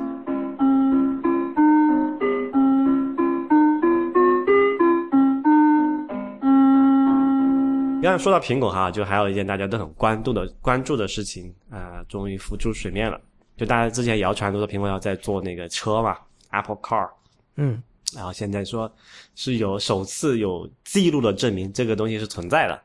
啊，这个传闻叫就代号叫做 Project Titan，就泰坦计划的这么一个东西，呃，是做苹果做了这么一个无人驾驶的车，然后他们要做做出来之后要去测试嘛，然后他们在加州找了一个以前那个军事基地改建的这么一个车辆测试场所，然后它是一个军事禁区啊，是封闭式管理的，就非常符合苹果那个嗯德性，要秘密的进行嘛，然后就就有这个在那个什么。因为军事基地属于政府的一部分嘛，有一个什么行政什么什么公开法案，对吧？可以说去要求提对方提供一些资料，呃，开放的资料，然后就有这就是那个卫报吧，他真的是这么干了，就得到一些呃材料证明苹果确实是在选择这种测试车辆的场所。啊，我不知道你这么看哈，苹果造的这个就是我们估计是 iCar 吧，你你会怎么想？你会猜测它会是一个什么样的结果？我不知道啊，我完全没有任何基础知识可以进行任何猜测。啊，其实我也不知道那个那个车到底会长什么样，那我只是在猜想。首先，一个基本的事情就是说，这个苹果的这个车会是我们传统意义上理解的那种车的外观吗？比如说，会像 Tesla 那样会有四个轮子、四个门，然后有一个驾驶位这样？我觉得会是的，我觉得会是的，因为就是说，呃，我觉得这是一个很经典的案例。就是由于苹果之前做的事情，它引发了很多次革新，所以大家会期待它每一样东西都会跟传统的这一个 category 里面的东西会完全的不一样。但是呃，其实我们也可以完全看到这个苹果在设计上的保守的一面，他会知道什么时候应该保守，什么时候应该激进。所以，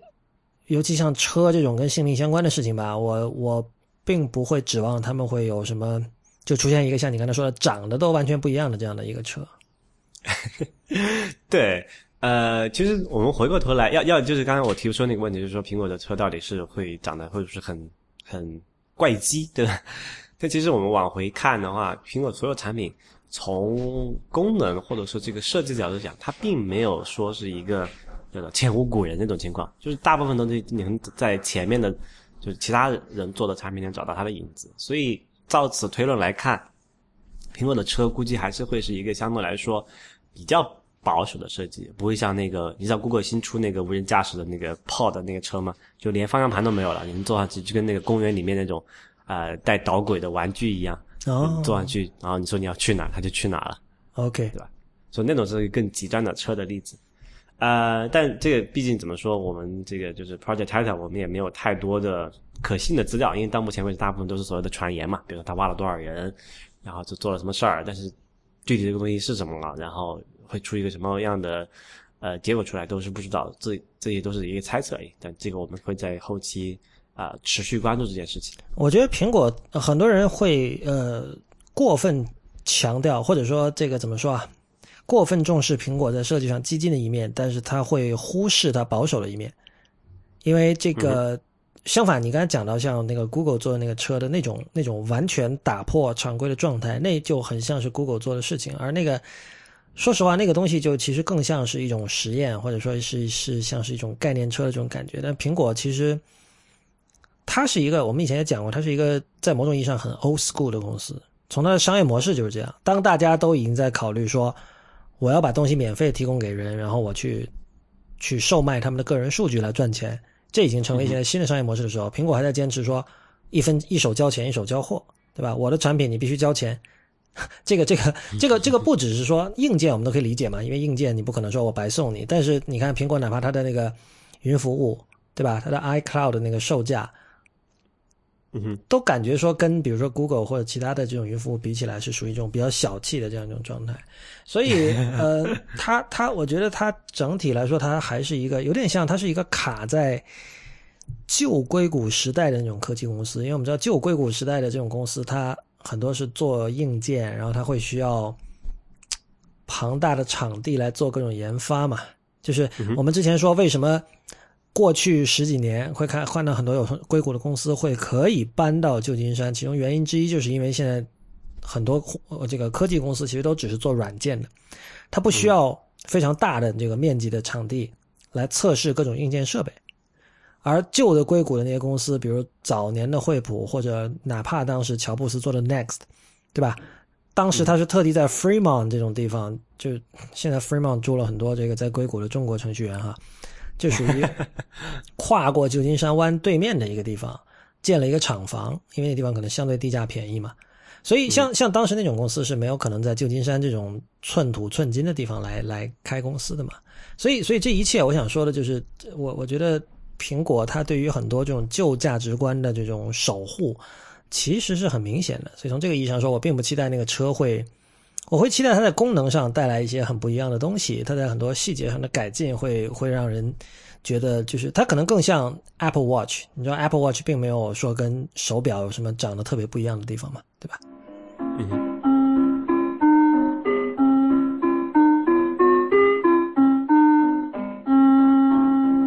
您现在收听的节目是 IPM 播客网络旗下的 IT 公论。那么，这个上周我们当然就是出了两个新节目，然后同时可能我们的会员会发现这个两期的会员通讯比较延迟哈。这个首先向大家说声对不起，但是也有一个客观的原因，就是上周一直到周五我都在洛杉矶参加这个叫 SIGGRAPH 这个计算机图形学的一个应该是最重要的一个学术会议吧。嗯，算吧。对，我记得当时我跟 Real 说我要去这个的时候，那个 Real 说哇，他说那个很 hardcore 的，哦就是我已经 感受到了这个 Real 隐隐的鄙视。就是小样，你听得懂吗？呃，这其实你听听得懂吗？不，这学术论文当然是听不懂的啦。但是这里有一个问题，就是 SIGGRAPH 现在其实有很多软性的东西的。就是说，厂商去做一些事情。一个是厂商，一个是怎么说？你你想，计算机图形学是干嘛的？它最终这些技术研究出来是给比如游戏开发游戏的人用的，是给做动画的人用的，对吧？电影特效诸如此类的。所以呢，像做电影特效的人，像做动画的人和做游戏的人，都会去这个地方，然后他都会就是讲一些东西。那么。就他这个会议的 hardcore 程度，当然是有一个层次了。就是你可以说，比如跟什么一三这样的会比起来，可能 SIGGRAPH 里面最不 hardcore 那一部分也比一三最 hardcore 的地方要更加 hardcore。但是，呃，我自己印象比较深刻的主要是有一个我参加了一一场关于 VR 的讨论，还有一还有两个是一个是那个 Big Hero Six，就是国内叫大白的那个呃，这个我迪士尼做那个动画。啊，他的那几个主创人员，以及那个 Pixar 的那个新片叫《Inside Out》的主创人员的两场讲座。那么，《Inside Out》在国内还没有上哈，那个《Big Hero Six》好像是已经上了吧？呃，应该上了吧？对，呃，我我觉得可以先说一下 VR 那场。VR 的话，那不是一个很大的活动，它呃就是一个很随意的一个一个讨论。然后呢，在台上的几个人，我觉得比较有趣的是，他们不是那种现在我们说的。正在给 Oculus 开发独立游戏的那种人，他们是那种，比如有一个人好像是，就他们都是在这个娱乐工业，在好莱坞，其中有有一个有两个人是跟好莱坞有很密切的关系的，有一个人是摄影师，所以他会经常要帮很多品牌为了营销的目的去拍很多这个 VR 相关的 project。你知道，就是比如说一个汽车品牌喜欢搞 AR 嘛？比如你到了他们的那个 showroom，然后他给你，你说你下载一个 app，然后你对着那个车一照，然后上面就会有各种 metadata，对吧？嗯，这是一种很可以想，就是很现在已经在美国，至少在美国比较常见的一种 AR 的应用。上次说实话，我在那个一三的那个微软的那个 booth 外面排队的时候，排到我前面那个哥们儿，他就是一个做汽车营销的人，然后他来这边看，就是想看看现在 VR 和 AR 能够在汽车营销上起到什么样的作用。所以这次在 SIGGRAPH 上，我参加这个 VR 讨论，都是这样的一群人，就是他们很实际。那个有一个人就一开始就说了，就是说我们今天不谈，比如五年后会怎么样，我们只谈说现在是什么状况，我们现在能做什么，我们现在正在为在为客户做什么。有一个很重要的特点，就是这几个人基本上都是他们都是在为客户工作，这客户有可能是有 marketing 需求的品牌，或者是对，基本上就是这种吧。就他们都不是那种说做一个直接让消费者来买单的一个游戏或者一个 VR 体验、AR 体验这样的一种人，但是我觉得他们由于他们都是这种实操的人吧，就是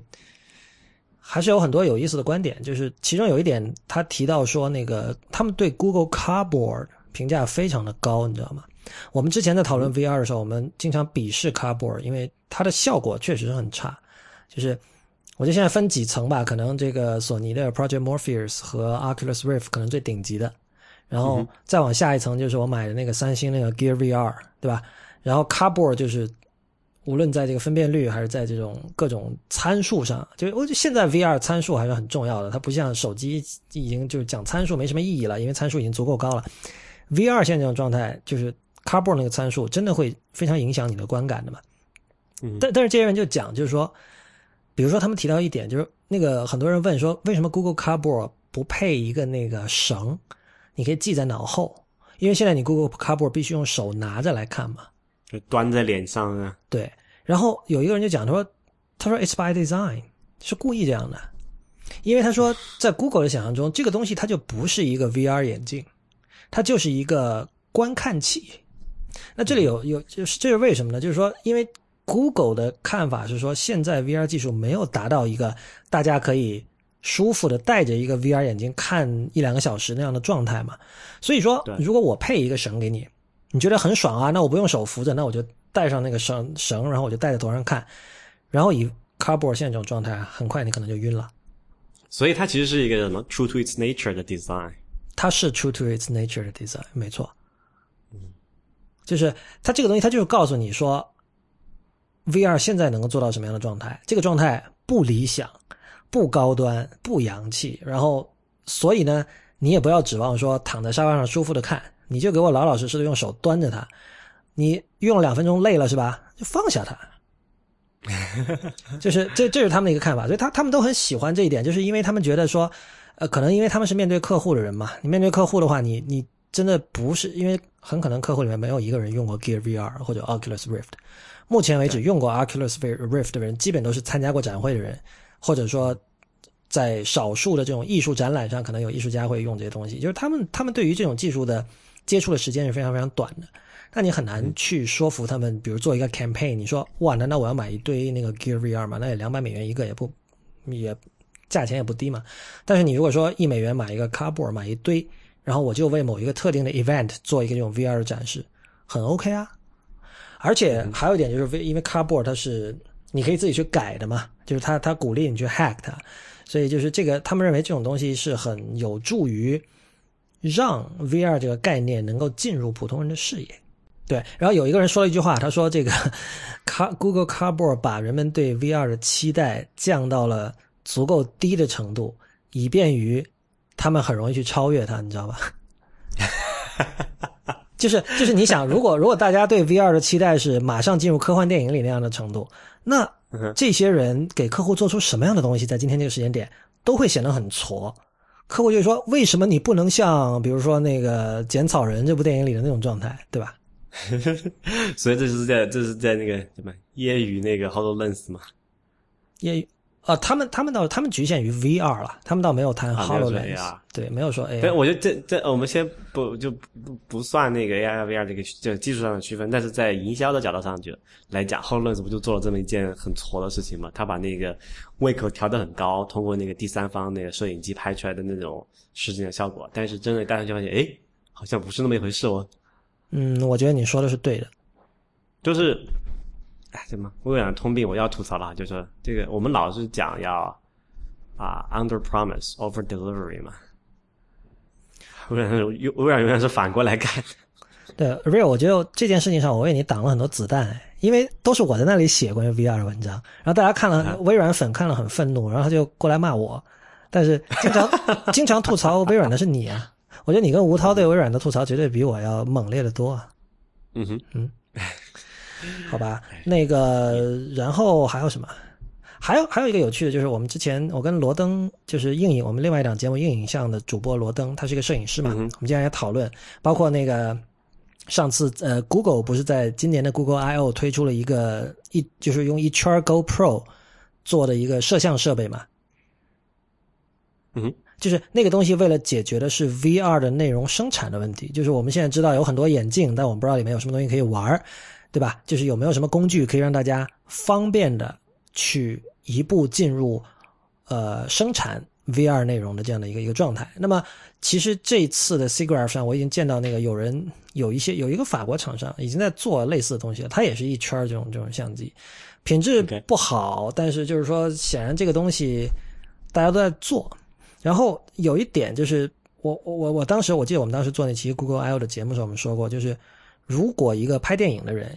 一个导演，他用这样的摄像机，他一开始决定说我要拍一部 VR 电影，那么就有一个问题，就是因为那种相机是三百六十度全景的嘛，它是一圈的嘛，这个跟传统的摄影有一个本质的区别。传统摄影其实那个那个取景器就是对现实的一个切片嘛，就是对那个摄影师在选择说我现在能够看到的这三百六十度这这这些这些东西里面，我只给你看这一部分。那么，呃，如果说用这种那种一圈的三百六十度的 VR 相机拍的时候，是不是说摄影师的角色就发生了一个重大的变化，甚至是甚至说摄影师这个角色还是不是要存在？是不是他的工作由未来会有剪辑师来代替？就是说，只要派那个机器去拍，反正当时现场的所有的人我都拍到了，然后我拿回设备上来剪。当然，现在来说，就是我我们现在首先可以想到这个数据量是巨大的，可能现在的大部分的专业设备甚至都会比较吃力吧，或者准专业设备来来应对它。但是，比如说三五年以后，对吧？可能就是剪辑师和导演坐在那个一个监视器前面就可以完成这些东西。那摄影师的功能或者地位会发生什么样的改变？然后我这次我看到的那个就是这次的 VR 讨论，他们提到一点，他就说，如果真的有 VR 电影这样一样东西，如果未来真的会这种东西能够能够起飞的话，很可能导演的他的角色不再像以前是一个所谓的作者，而是一个组织派对的人。嗯，因为你知道，就是说三百六十度的这个全景的图片，作为观众哈、你去看这样电影的时候，你是没有办法同时看到三百六十度的嘛，对吧？后脑勺，因为你后脑勺没有眼睛，那这里有很多技术上的这种暗示，比如说就意味着，嗯，因为人每次只能看三百六十度这全景中的九十度，也就四分之一。那另外四分之之三的问题是不是在图像上我可以把它虚化，这样可以节省一些计算资源？但另一方面就是说，其实你作为一个导演，你是在任何一个特定的时间点，你是提供了四个方向的选择，就是粗略的说哈，给这个观众，而观众可以自己去选看哪一块儿。嗯，你觉得这个靠谱吗？这个上这这个上次那个罗罗登来那一期，我也问过同样的问题啊，就是说，我不当时我问了一个一个具体的例子，就是看电影的时候，我是不是一定要跟着导演的焦点去看，嗯对吧？但我当时想的是，可能其实无所谓，就是好像就我就我说嘛，我自己看电影是个很怪机的人，我会去去专门去看那个呃，就因为一个一个画面肯定它会有一个焦点嘛，对吧？它会有一个导演要我明白，你你那种就属于大家说点不对，对。点不对的人。没错，对我我不知道啊，就这个时候，那我们还是在传统的看电影吗？还是怎么样？就是好像说，你你读一个小说的时候，你老是去忽略主主干剧情，看一些细枝末叶的事情，这但我觉得你你你这个你这说你提到这点，我很我很高兴，我觉得这非常重要。就是说，所谓的点不对，其实是一种暴力，就是你凭就是什么是对的点，这个是由这种写电影史的人和这种电影理论家可能呃加上这个怎么说啊，影评人所有这些人一起来来确定的一件事情，对吧？但是你是完全可以用你自己的一个视角来看这个电影的。你是，你是有这样的权利的。那么，呃，你刚才问的问题其实相当于我之前问的问题的一个缩减版，就是你是问在一个二维的平面上，我有没有权利去看，呃，那些并非焦点的部分吗，，对那些并非导演希望我看的东西。那虽然导演可能会不爽，但是你仍然是有这个权利的。而且你只要自己形成自己的美学体系，你去看那些非焦点的部分，你也可以很嗨。然后你愿意的话，如果你是个作者，说不定你能写出一套东西自成一个体系都不一定。就比如说，我觉得其实垃圾电影。就是 trash film，它的趣味就属于这样一种状况啊，就是那些电影很可能当年就是为了让呃这个晚上没事儿干的流浪汉，或者说这个无无聊要出来，不管因为什么原因半夜三更要出来看电影的人，获取一点感官上的刺激的。但是慢慢的，它会成为一种一种一种别样的趣味。那么，如果说以后电影成了一个三百六十度的东西，那 OK，如果说这个导演认为我应该看这边这半圆这一百八十度的东西，这是最主要的，但我偏偏不，我偏要转过身去看，是不是也是可以呢？我不知道。我觉得应该是可行的吧，就好像之前你体会体验的那个，你买了一个叫什么呢？三三星的 VR Gear Gear VR，Gear VR，里面不是很多时候所谓的场景体验片嘛？对的没有一个，它就是一个场景，一个 scene，对吧？场，所以场景就是没有故事性嘛，没有这种东西，什么事情有一个连贯的东西让你去跟着它走下去，你就这边瞎逛呗。这就是我们现在的 VR 的感觉。我觉得现在可能很多人没有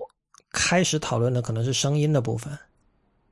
嗯哼，对吧？就是呃，比如说，如果你看到你的眼前正在发生一个事件，然后这里面是有人的，然后你如果转身一百八十度去看背后，那背后只有场景没有人，那大多数情况下大家会去看有人的这一边，对吧？嗯，但是如果这时候你脑后有某种古怪的声音传过来，这其实就是一种一种 cue 嘛，就是一种暗示嘛。对对。所以其实我觉得这里面有了这个新的工具之后，还真的是要那些现在我们的导演们或者我们的讲故事的人们去研究，到底这个时候我们是不是讲故的讲讲故事的方法应该变了？从过去的什么，哎，现在有没有电影流行什么多点叙事，是不是这种各种各样的手法？嗯，那在这个三维的世界里面，就就是这个 VR 的世界里面，那玩的东西那就多了去了。那你可以同时一个场景里面发生四个故事，对吧？然后观众看哪一个是他自己去去看，然后他能够在四个故事里面同时交织出多少，那就是完全随他了。嗯，这次那个 VR 讨论上，他们也讲，就是说现在其实 VR 技术，如果打个比方的话，相当于电影的卢米埃尔兄弟那个时期，就是最早期可能十九世纪末二十世纪初那时候的样子。然后，呃，至少目前看来，像至少 Oculus 这样的公司，应该说在所有的公司里，它是。对未来就是最有信心的吧？那个九月下旬的时候，Oculus 会开他们的这个开发者大会，他这次叫 Oculus Connect Two 还是什么？然后我看前两天那个他们那个 CTO 叫什么来着？John Carmack，他就讲说，如果你现在要打算买 Gear VR 或者买一款手机是为了玩 VR 的话，你应该等等到那个时候，因为会好像会有很多东西会宣布。嗯哼。对所以在这次那个 C Graph 上面，你还发现什么好玩的东西吗？呃，我觉得我那个 Big Hero Six 还有 Pixar 那两个讲座，其实相当的有让我想到很多东西。因为那个 Pixar 就 Inside Out 嘛，Inside Out 里面就你有没有想过一个问题哈？啊？呃，比如说一部动画片，它那个导演在这个动画片里究竟占多么重要的位置呢？就他的个人，他的个人印记有没有起到什么样的作用？因为比如说，如果是真人电影，很明确，就导演得说戏嘛，对吧？对。那比如说，我我们以前看过报道说，像 Woody Allen 这样的人，他他就不怎么说，他很少说给你准确的指导说你应该怎么演，应该怎么演。但是，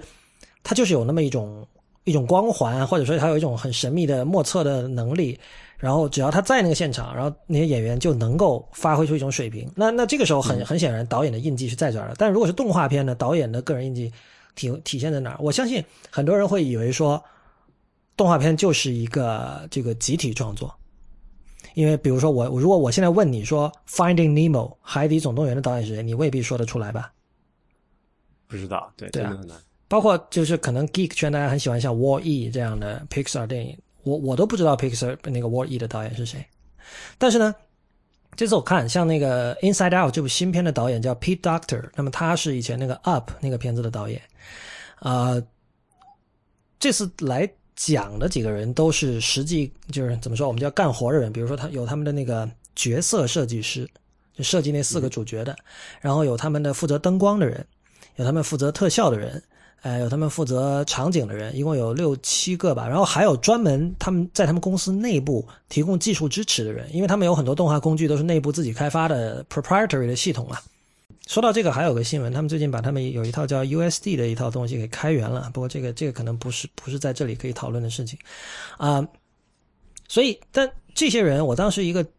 比较深刻的印象，首先就是他们都很低调，而且他们似乎完全没有 ego，没有自我，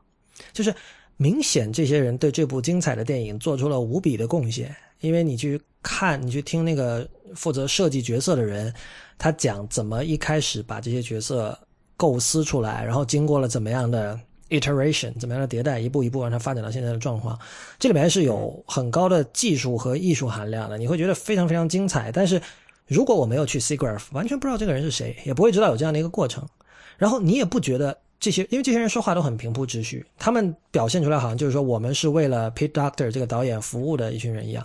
然后你会看到，其实这个导演的个人印记是在那儿的。我举几个例子，比如说《Inside Out》里面有一个角色，他的身体是从是用棉花糖做成的。那么为什么用棉花糖呢？根据那个设计角色的人的说法，就是因为导演是一个很喜欢吃甜食的人。然后那里边的那个女主角是根据导演的女儿的形象设计的，而且他还特地讲了，就是一开始好像之前那个导演另外哪部片子也是根据他的那个女儿设计一个形象，然后他们一开始说啊，要不不要这么搞了，那最后做做做做做出来，发现那个被导演首肯了的那个版本，一看又是跟他女儿长得一样。然后比如说某 某某某一个场景里，本来里面有一个什么小细节，然后他们把这个片子交给导演看，导演说：“哎，这里的那个什么什么，干脆换成另外一个什么什么吧。”然后他换的那个东西是是 tea cake 什么的，好像也是一种甜品。所以，至少你听下来，你会觉得说，这个导演对于甜食的，就英文他们管它叫这个 sweet tooth 嘛，英文会把对很喜欢吃甜食的人叫这个 he's a sweet tooth。他对甜食的热爱已经直接的影响到这部片子里的很多具体的设定了。我觉得这这已经是一一个个人印记嘛，然后就还有很多啊，比如说，就是我我就感觉到像这些人，他们会，他们没有 ego，然后他们会完全很乐于说，呃，我为导演的这个 vision 来服务，但是其实他们所做的工作里面的 creative 的程度是一点都不低的。然后这种这种生产方式就让我想到，就是这就很像那个中国古代的这种手工艺人嘛，你比如说。呃，如果一个皇帝说我要造一个什么东西，让他找一帮这种艺匠来造，那未来不会有人记得这帮人的名字的。这个我要我要问一个插这个相关，但是有点插边的事情，你怎么看那些动画片，或者说就你怎么看电影最后那个那个那个字幕的 credit 那一块？OK，呃，我之前跟宋哥吃饭有聊这个事情，因为宋哥是编剧嘛，然后他就认为他认为电影就不是艺术。他认为电影早就不是艺术了，它是一个工业化生产的一个结果。那么，既然是工业化生产，就是我付出了劳动，你要尊重我，你要给我署名。在他看来就是这么简单。他其实并不在乎说别人要知道这部片子是有宋哥这个编剧参与的结果，但他介意的是你这个片子作为一个一个一个实体物，比如不管它最终是。呃，以这种蓝光碟的形式，还是以一个 Netflix 上的这个数字文件的形式存在？那我希望我的名字要我这个名字必须出现在里面，这是一个最基本的对劳动人民的尊重吧？对，那我我觉得片尾 credit，我觉得只能这么看吧，因为片尾 credit 实在名字太多了，你就指望任何人把那名字都记住，显然是不可能的。但是，对我就是说这个就很奇特的一个一个事情啊，就是说这首先一个在实质从实际角度考虑上。不可能会有人去那我我有我有点有奇葩的地方，我真的是每个都看一遍啊。片尾那个 credit 啊，但就有什么用呢？写那么多名字上去，不会有人看的。就电影散场的时候，灯光一开，大部分都离场了。不，那不是给人看的呀，那是对他们劳动的认可啊。就这样。但因为这件这这件，我觉得好玩的地方在于，呃，我换个角度问，可能跟我的那个工作相关一点，呃，或者说。这么说吧，你去用那个 Mac OS Ten 这个软件的时候，你会去关心它后面谁写的吗？我觉得这是一样的问题啊，就是说我虽然不看，但不代表它可以不写。但是它真它有写吗？我没有找到它有这种地方有写。Mac OS Ten 我没有具体看，但是我知道很多第三方这种独立软件是都写的，就包括它用到哪个开源的库，对吧？甚至它这个本身这个软件是改写。那那那个那个是有叫什么来的？有嗯，怎么说？有那个协议 license 的规定，它是必须要写引述，说你必须你可以免费用这个，但是你必须嗯，你说的对，这个开源库这个例子举的不好，但是就是人名是有的。比如你去看 Mars Edit，它本来是 Brian Simmons 写的，后来 Brian Simmons 把它卖给了那个 Daniel Jalkert，那你会会现在看就是就是 originally written by Brian Simmons 会有这样的名字。就其实这种情况，我我留意了一下，就基本上是那种比较这所谓的个人作者或者是小作坊作者才会做这种事情。一旦一个产品成为一个商业化的产品之后，基本上很少会有这种软件会在上面列出所有人、所有参与这个软件制作过程的人的名字，在任何地方都都看不到。我觉得这个就真的是取决于呃，他有没有把这个作品视为艺术来看待。所所以这件事就很奇怪嘛，因为刚才你说宋哥说这电影它不是艺术，所以我觉得宋哥说法是错的呀。我不同意宋哥的说法，就是说，并不是说一件事、一个一个作品，它是经历这种工业化的手段进行集集体的这种，呃，以一种怎么说，需要很强的统筹能力，在这种组织的条件下才能够做出来的产品，它就不是艺术。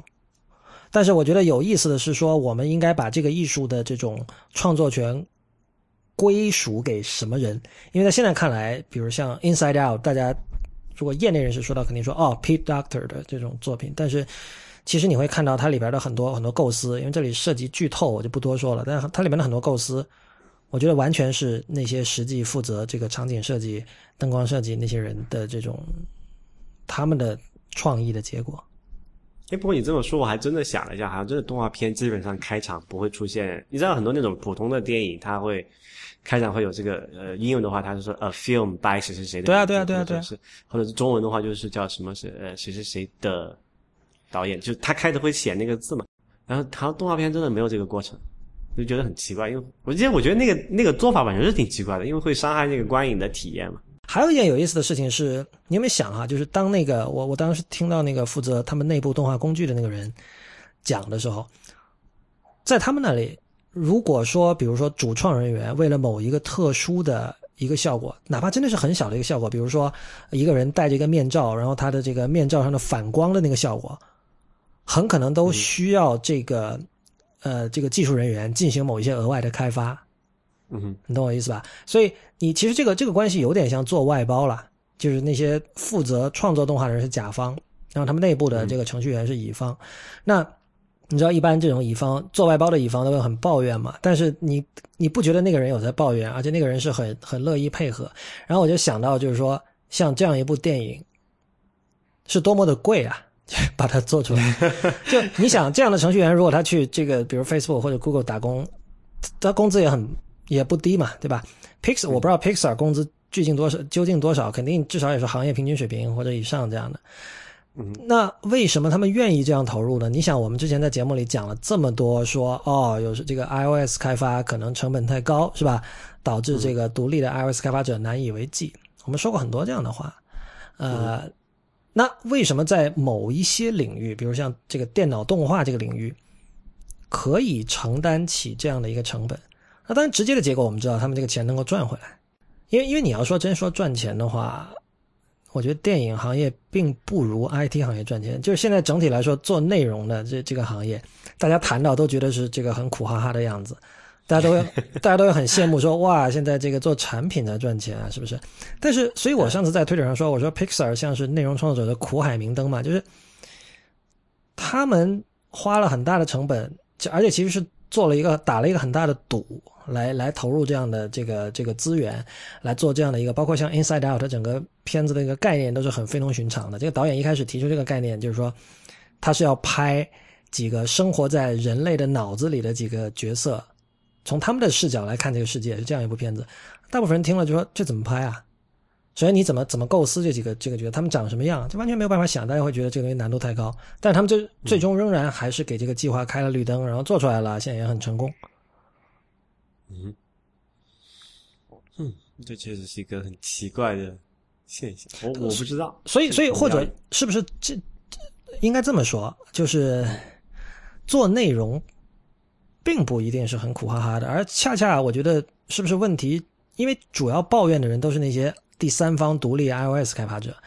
他们视自己为手工艺人，但是其实他们这个定位是有问题的，因为事实上，无论你的这个 App 做的再好，你仍然是在做工具。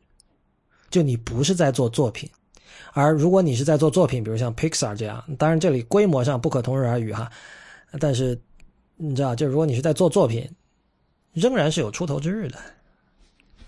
我觉得苦可能苦苦可能还是会有的，因为毕竟是做了一个创造性的东西嘛，没有痛苦就没有创造，是吧？但是我觉得中间可能还是很有很有会很有就开心嘛，enjoy，就是有些人 enjoy 这个过程，然后这个事情就解释得通了。他不一定要追求一个什么成本啊，或者说这个不辛苦啊，他就是我很 enjoy 这个过程啊，苦又怎么样？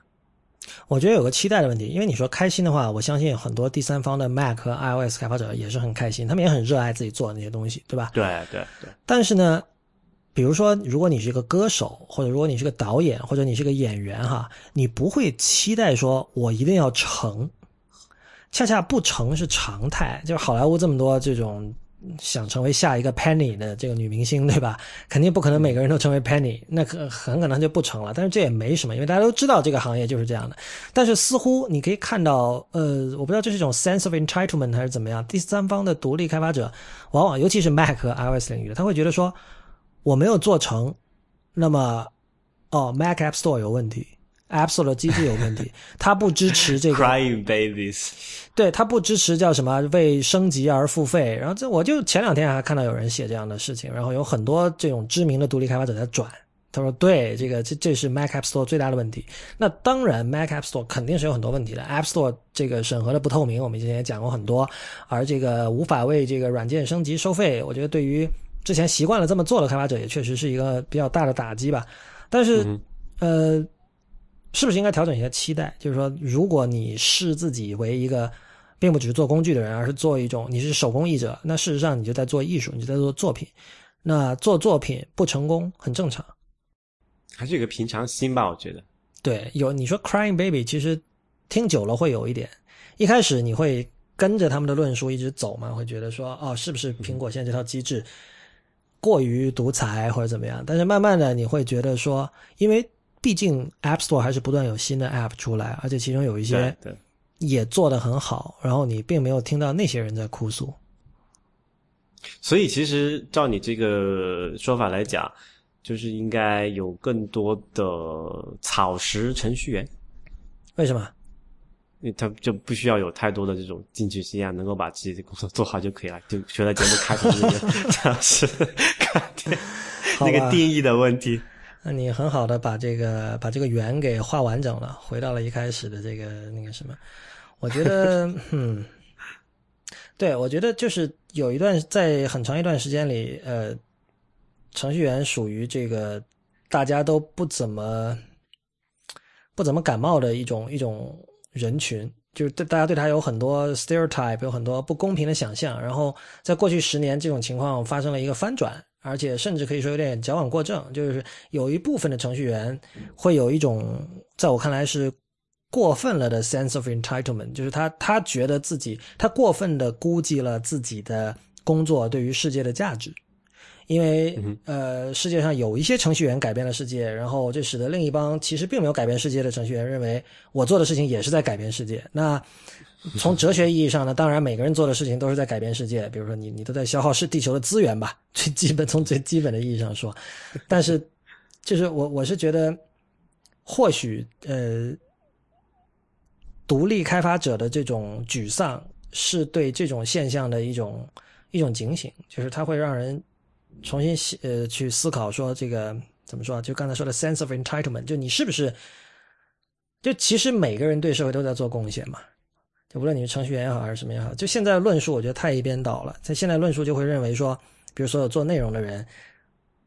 他们就要赶快死掉。就是 我觉得这是一种很就是非。他本来是应该是一个无知到不值得去驳斥、不值得去驳斥的一个观点，但是在今天似乎有必要提醒大家，实情并不是这样，并不是开发工具的人都是都是好人，都是这个这个怎么说，拖着整个这个迟缓的世界向前狂奔的那群人，而所有这种所谓打引号做内容的人，都是在往另一个方向使劲的人，这这绝对不可能是实情。对，所以其实硅谷的很多创业公司的口号估计也要改了，就你别天天老改变世界，你就把你那个什么手头的那个服务做好就已经不错了。对，有一点是说改变世界其实是一个远比很多人想象的要慢的过程，就是我们现在讲的这个改变世界，很可能是在过去十年发生的，就我们花了十年把世界改变了，然后现在这个改变已经结束了，接下来就是说在这个世界上我们要做什么，对吧？所以我们的考试，我们是修补世界，We amend the world。好吧，那今天的 IT 公论到这里就结束了。再次提醒大家，我们的新节目《博物志》和这个选美都已经上线了。《博物志》是关于博物馆的播客，选美是关于美国大选的播客，由 t a l i c h 主持。大家只要去 ipn 点 li 就可以看到这两个节目的信息。当然，也可以在任何泛用型播客客户端搜索“博物志”或者“选美”来找到这两个节目。如果您喜欢 IT 公论，欢迎成为 IT 公论的会员。如果您对会员计划感兴趣，请访问 IT 公论点 com 斜杠 member，IT 公论点 com 斜杠 m e m b e r。您可以在 Twitter 和 Instagram 关注我们，我们都是叫 IT 公论的全拼；而在新浪微博是叫 IT 公论，IT 公论的公，IT 公论的论。同时，也欢迎您收听 IPN 播客网络旗下的另外八档节目：内核恐慌、流行通信、太医来了、硬影像、未知道。无次元、博物志以及选美，我们下期再见。